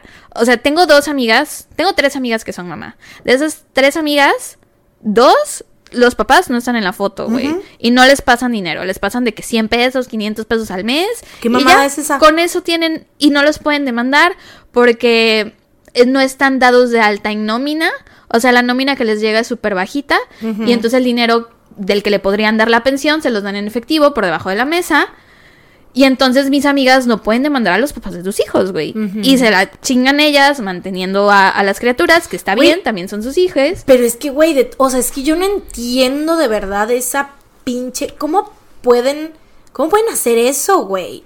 ¿Cómo pueden tener ese. e- el nervio de, de dejar a sus hijos así nada más, güey? Sí. O sea, de decir. de desentenderse. de- sí, güey, ¿cómo? O sea, ¿cómo es posible que vivan sus vidas todos los días pensando en que tu hijo o hija, hije está por ahí? O sea, y que no lo ves, güey, no mames. O sea, ¿qué pedo? Yo, porque yo tengo un amigo que, eh, eh, Moy, Ah, sí, es papá, amigo, muy papá presente. él es papá, pero, o sea, igual, está, él está separado de su, pues de su ex. Ajá, de la mamá de ma- la criatura. Ajá, la- de la mamá de Andy, pero él, todos, o sea, y eso que no viven en el mismo lugar, porque la chava, o sea, se llevó a, a la niña a, pues, a vivir con su familia a otro lugar, y él Sí, está presente en aún así, crianza. ¿no? sí, o sea, todas las semanas va a verla. Bueno, a lo mejor no, o sea, hay semanas en las que de plano no puede, pero todas las semanas intenta ir a verla y está ahí, siempre le regala cosas y es como que está ahí, o sea, es como que y o sea, eso es- lo dice así como de, güey, no me puedo imaginar yo como no estar presente en la vida de mi hija, ¿no? O sea, Pues, como es no mames. Pasa, güey, pasa y pasa un chingo. Te digo, dos de tres amigas mías Sí. están en esa situación y es... Y lo peor es que son vatos que conozco, güey, que entre comillas son buenos vatos. Ajá, Que dices así de dude. O sea, No, no son, no te son descalifica eso automáticamente como un buen vato. Sí, no, o sea, ¿cómo son. te desentiendes? ¿Cómo haces ese trato con tu empleador de que pásame el dinero por debajo de la Sí, mesa para no darle para dinero. no darle pensión a mi Estupidez, a mi ex? Entonces les quiero recomendar para si hay este pues mamás eh, que enten- ¿cómo dice? Mamás autónomas, creo que así se dice. Mm. Ella corrige el término de mamá soltera porque no necesariamente tienes que estar soltera para que el papá de tu hija no esté presente en su crianza, Sí, ¿no? Puedes justo. seguir teniendo parejas. Entonces creo que ella usa la palabra mamás autónomas. El episodio se llama Mamás luchonas y padres ausentes. Eh, la invitada, que es la que habla de este tema, se llama Diana Luz Vázquez y todo empezó porque pues ella eh, tuvo una una hija con un señor que el señor le dijo así de no, si yo me voy a hacer responsable, a la mera hora no se hizo responsable, le apagó el teléfono, la ghostió así cañón No mames, güey. intentó denunciarlo y el tipo de nuevo se hizo pendejo. Y entonces lo que hicieron ella y sus amigas, porque ella empezó a ir a marchas feministas y así, fueron al trabajo de él y empezaron a exponerlo, güey, a gritar así de fulanito de tal, no me pasa para el gasto de la niña, que no sé qué, y yo gasto tanto y tanto y tanto y trabajo tres trabajos y yo la mantengo sola y bla, bla, bla, bla, bla. Y entonces al güey por vergüenza le empezó a pasar dinero. huevo. Ajá. Y entonces ellas empezaron como esta iniciativa, ves que se hacen los tendederos de acosadores y de agresores, pues ellas empezaron una iniciativa de tendederos de padres deudores. Ujú. Entonces van a sus trabajos A huevo. y cuelgan las fotos de los papás que no pagan dinero de padres ausentes, güey, A donadores de esperma, así le dicen ellas. Este, y hace poco, hace Sí, porque como- papás no son, güey. Exacto. O sea, son, fueron los no paternan, solo este procrean. Sí. Hace como dos o tres meses salió una noticia de una iniciativa que se llama ley... Se me está olvidando ahorita el nombre, pero es una ley que propone, bueno, es una propuesta de ley, que supuestamente a los padres deudores les van a empezar a negar, se va a hacer como un registro nacional de padres deudores y se les va a empezar a negar la INE, el pasaporte y documentos importantes, la licencia de conducir y así, Mm. para que huevo. pues tengan como repercusiones legales y Que reales. repercuta en sus sanos. Exacto. Y esa iniciativa de ley la presentó ella. Y no me acuerdo del nombre de la iniciativa de ley, pero el nombre que lleva es el nombre de su hija. A huevo. Todo ese movimiento lo empezó ella. Está muy interesante el episodio. Dura cuatro horas y cacho, güey. Sí, yo me lo eché como en tres días. eh, pero vale muchísimo la pena. Entonces los quiero recomendar. Aprovechando que el caso de Mariana iba más o menos de cosas del movimiento feminista. Creo que pues queda bien. Y pues si también hay alguna mamá o si conocen a alguien que le pueda servir esta información. Porque aparte ella menciona que muchas veces las mamás no denuncian porque no saben cómo y porque eh, los procesos están hechos para agotar a las mamás y que no denuncien. Sí. Entonces ellas Sí, como o que, se rindan, o sea, o que lo hagan, pero digan, no, pues es que no hay, no Ajá. hay manera. Ellas dicen, bueno, ella dice que muchas veces les pasan que ya están al final del proceso, ya están en lo último, después de mil vueltas y de pagar mil quinientas cosas y mil quinientos abogados, y al final les tiran el proceso porque les faltó una copia o les faltó mamadas, no sé qué. Mamadas con la pinche burocracia aquí en México, tú más que Sí, nadie lo lo sabes sé. ahora, güey. Y entonces lo tienen que empezar todo desde cero. Y eso es lo que ella dice, que muchas veces hacen esto para desanimar a las mamás y para proteger a los hombres deudores. Y entonces ellas Es como que, güey, ¿por los guían. O sea, ¿por qué se o sea, es que, que qué puto Es- coraje me da, güey. Neta, qué puto coraje me da. Porque, o sea, a las autoridades, qué verga. O sea, ellos, o sea, que- como si a ellos les fuera a costar. es que muchos o de si ellos fueran. muchas de esas autoridades son padres Son deudores. padres deudores, claro que sí. Entonces, Les va a afectar. y luego los abogados que tienen que ir a darles la notificación al papá de que te voy cola, güey, cómo me cagan los hombres. te estoy demandando por pensión alimenticia. Eh, los abogados dicen, ay, es que no estaba el señor, que no sé qué, y después te enteras que es porque el abogado y el deudor tienen un pacto y entonces el deudor le dice, Ah. paso 500 pesos cada vez que vengas a verme, pero di que no me encontraste. Y entonces es todo, es como toda una mafia, güey, la neta. ¿Para qué le pagan al abogado? O sea, esos, esos 500 baros que le dan al abogado se lo pueden dar a su hijo o a su hija. O sea, güey, qué mamadas, neta, Sí, qué güey, mamadas. Es una mamada. Entonces les recomiendo Pendejos. mucho que vayan, esa- que vayan a ver ese episodio. Les puede servir, de nuevo, si hay mamás o si están escuchando esto y saben de alguien a quien le pueda servir. Yo, por ejemplo, se lo mandé a mis dos amistades. Les dije, oigan, está muy largo, pero yo creo que les puede servir, que no sé qué. Este, no sé si lo escucharon, pero pues ya, se los mandé. Pero y ya. se los mandé. Esa es mi recomendación. Ahí también echas el episodio de Kenia Cuevas, ya hablando de. Estaba yo buscando su apellido para verlo bien. Este, hablando de ese podcast, a mí me, es, es el único que he visto completo porque, o sea, Kenia se me hace como un súper, o sea, es- no sé, como que es un caso bien cabrón de, de sobrevivencia, o sea, de, de resiliencia. Sí, así es. Entonces también échense el episodio de Kenia Cuevas, que es eh, activista trans. Reco- recomendemos, voy a recomendar otros dos más. Ese de Kenia Cueva que dices, está muy bueno. El de Liliana Voy a Olivares. otros más. que es el que habla de finanzas y de cómo a veces en las parejas, en las madres que se quedan en casa, que no es remunerado su trabajo y que es como hay un como un tipo de violencia, está muy interesante, pueden ir a escucharlo. Y también hay otro episodio que se llama Raquel, es una nutrióloga, una nutricionista que habla mucho sobre la cultura de la dieta y como de liberarte de todo eso, que también está muy bueno para las personas que pues tengan problemas a lo mejor con su peso, con ajá, y con cómo se perciben a sí mismos, ¿no? Que sientan que a fuerza tienen que estar a dieta, que sientan que a fuerza tienen que bajar de peso para entrar en los en las normas y así. Eso está muy bueno también. Raquel Lobatón se llama y ya, terminé. Yo tengo recomendación, es entre recomendación y dato feliz. Tengo de recomendación el comeback de Le Seraphim. No sé si ya escuchaste el álbum, si escuchaste la rola principal que es Unforgiven. Unforgiven. Escuché la canción. Escuché dos canciones Unforgiven y otra que está como muy cutesy, que no me acuerdo cómo se llama. Mm, a lo mejor Flash Forward o... Bueno, no, no me acuerdo cómo se llama la otra cute. Porque tienen justo, o sea, en el álbum tienen como que dos, tres rolas así cute. Como dos rolas cute. Una rola como muy... Como baladita, tranquila, tipo... Pues que es para Fernanda. Para los Fernanda. y otras tres que son más así como... Pues como las rolas que han sacado Sí. ellas. eh, que son así más... Empowering. movidonas, ¿no? Y así. Entonces me encantó. Güey, o sea, es que escuché... Des- o sea, salió el track principal y salió todo el álbum, ¿no? Que por cierto, regrabaron las rolas sin la. Ya sabes, sin la que no debe ser nombrada. Órale. Sí, porque hicieron como que. eh, Fearless eh, to 2023 version. Este, y todas las demás, este, Antifragile. O creo que Antifragile ya no estaba, pero. No, ya no estaba. Así, pero bueno. Este, muy buenísimo. Mis rolas favoritas te voy a decir porque tengo mi top verdaderamente. A ver, déjame ver. Para no fallar, porque. Ay, mira, y justo lo tenía yo escuchando. Mis favoritas son. Ay, es que todas me gustan, güey. Pero Lol, bueno, creo todo que- el álbum. O sea, es que sí, güey. Son seis canciones nuevas. Este. Unforgiven, que es la principal. Pero me gusta, creo que mi favorita. No, no creo. Mi favorita es la que se llama Eve, Psych and the Bluebird's Wife. Así se llama. Mm. Y Flash Forward me gusta muchísimo también, que está como más cute. Este, la otra más cute también que es, se llama No Return. No sé si a lo mejor era esa la que decías. No sé, es que no me acuerdo del nombre de la canción, pero vi como el comeback stage Mm. y la presentaron y estaban como vestiditas de rosa. Ah, pues, eh, eso no lo he visto, lo voy a ver ahorita. Lol. Este, ajá, eh, mis, como que mi top 3 diría yo, aparte de la canción principal, es Psyche and the Bluebird's Wife, eh, Flash Forward y Fire in the Belly. Porque Fire in the Belly, güey, está muy de mi gente latino.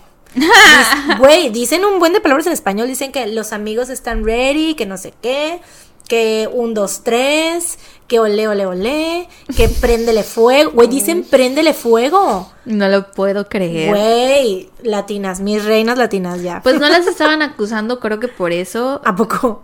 Creo. ¿De apropiación cultural o algo no, así? No, no, no sé si era esa canción o si era Forgiven, porque no soy fan de la Rosalía, pero las estaban acusando de plagiar a la Rosalía, güey. Ah. ¿A poco? Sí, pero, o sea, No me sé ese chisme. ya dijeron que no, que nada que ver. No, pues no.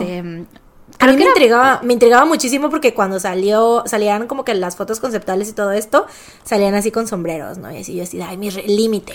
Creo que fue por unas de las fotos, exacto. Mm. Por el concepto, creo que eh, hay un concepto que Rosalía sacó muy parecido, Ya. pero que resulta que el origen de ese concepto es asiático. Mm, No sé si japonés. quedaron. Pues es que la Rosalía es muy amante de la cultura japonesa y pues no ves que hay su rola esta de... Y me gusta toda la ola de Corea. O sea, güey. I mean. Y yo creo que si sí si, le copiaron entre comillas a Rosalía, Rosalía de decir, güey, I'm fine with it. Sí, pero no, ya salieron a decir que no. Ah, bueno, pues ahí está. Pero bueno, esa es mi recomendación feliz, el nuevo álbum de las Serafinas. Y mi dato feliz, estoy muy feliz, estoy muy emocionada porque ya viene comeback de los Stray Kids. LOL.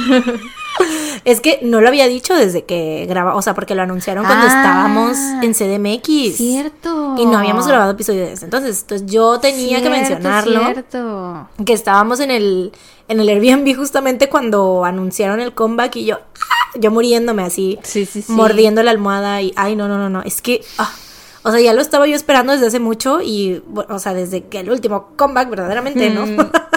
Pero es que, güey, había pasado mucho tiempo y yo, pues es que justo cuando me dice Stay, hubo comeback, entonces pues sí tuve que esperar mucho para este siguiente comeback, entonces Sí. pues, pues sí, I am very excited, es five star y ya me preordené todos los álbumes habidos y por haber, todas las versiones del álbum y así, entonces pues estoy muy feliz por eso. ¿Cuándo te llegan? Supo- o sea, chequé yo que cuando pedí, cuando preordené Maxident, porque lo preordené, pero no lo preordené en el mérito día. Y se supone, o sea, lo preordené en Cocodive, que es mi como que sitio de confianza donde siempre pido todas las cosas de allá. Este, pero esa vez lo preordené ya, ajá, te digo, no el mero día y según supuestamente como que las órdenes salen conforme los Ajá, en esté orden. pidiendo. Ajá, las órdenes salen en orden. Este, y esta vez sí lo pedí así le que literal en el momento en el que salió la preorden en Cocodive, o sea, sí el segundo en el que salió lo pedí, entonces yo creo que me tiene que llegar antes de lo que me llegó la vez pasada. Y la vez pasada fueron unos ocho días hábiles, entonces yo estaba preocupada porque decía, güey, ¿qué tal que no me llega? Y todavía estoy preocupada que qué tal que me llega cuando yo esté en Canadá. Y lo voy a ver hasta, ju- los voy a abrir hasta que regrese, güey, hasta julio. Ya sé, pero es según yo no, porque contando los días del, te digo, de- del de Maxident y eso que no los pedí el mero día que salieron, me llegaron ocho días hábiles, en, en ocho días hábiles. Y contando los días ahorita, o sea, ocho días hábiles de que, de, de que sale, o sea, de que es el release, pues, o sea, de que salen los álbums, sí alcanza a antes de que ¿Cuándo me vaya. Sale el 2 de junio. Ah, Entonces, según yo, sí me van a llegar antes del 16 que me vaya. sí, según yo sí. Sí, según yo también. Entonces, Bueno, y si no, ya tendrás algo to look forward to cuando regreses. Sí, güey, pues sí. Lo que también estoy muy emocionada es que, este, pues allá voy a ver, obviamente voy a ir a tiendas de K-pop y así, que igual y hay más cosas, voy a ir a tiendas de BTS y todo eso, pero también pues de K-pop así en general. Entonces, pues también, quién sabe, güey, pueden, seguramente voy a salir con algo de Pueden pasar cosas. Pueden pasar cosas, voy a salir con cosas de ahí también. LOL. Seguramente, güey. ¡Qué emoción! Ya sé. Igual y te encargo excited. algo de BT21 o de algo así. ¿Qué? Igual y te encargo algo de BT21 o algo Igual así. Pues yo eh, planeo mandarles fotos para, o sea, de cuando esté en la tienda. ¿Te y imaginas tienen que, que estar listas ahí con la encuentres tarjeta? tu reloj? Me muero, güey, me muero si encuentro mi relojito de cookie. No creo, porque ya está... Vamos a manifestarlo. Poni- poniéndolo Manifiesto en el que en el viaje a la Line Store de Montreal me encuentre el relojito de cookie que he estado queriendo y deseando desde que me hice Army. Así es. Que ya no... ¿Cómo se dice? Ya lo descontinuaron. Sí, ya. Yo creo que igual lo encuentras más bien en una tienda de K-pop que en la Mm. Line Store. Porque Aunque- aunque ya sea chafa, no importa. Aunque sea. La como- fayuca. Sí, de fayuca o de. Que sea copia, no importa. Que no es original, pero lo quiero. Pero bueno, pues eso es todo. Ay, oigan, tenía tiempo que no nos echábamos un episodio tan largo, ¿eh? Oh, su puta madre, güey. Su mecha, Marimar. Me duele la espalda. Ay, esperamos que lo hayan disfrutado. Esto fue todo por esta semana. La próxima semana no venimos, toca el de Patreon. Toca el de Patreon. Nos vemos por ahí. No venimos aquí a todas las plataformas, pero sí vamos a Patreon. Así, en Patreon, ahí estaremos. Siempre. Y ya es el episodio 34, creo, algo así, o 35 o 36. Siempre dices el mismo número, güey. No tengo idea de qué número sea, pero ya estamos en los 30. También, literalmente. Pero bueno, pues eso es todo por el episodio de hoy. Esperamos que lo hayan disfrutado tanto como se pueden disfrutar esos episodios. Nos escuchan la próxima semana en Patreon y pues eso es todo, ¿no? Mientras tanto. Cuídense. Mientras tanto, cuídense y recuerden. Salgan de casa. Casa. Tun, tun, tun. Bye. Bye. Bye.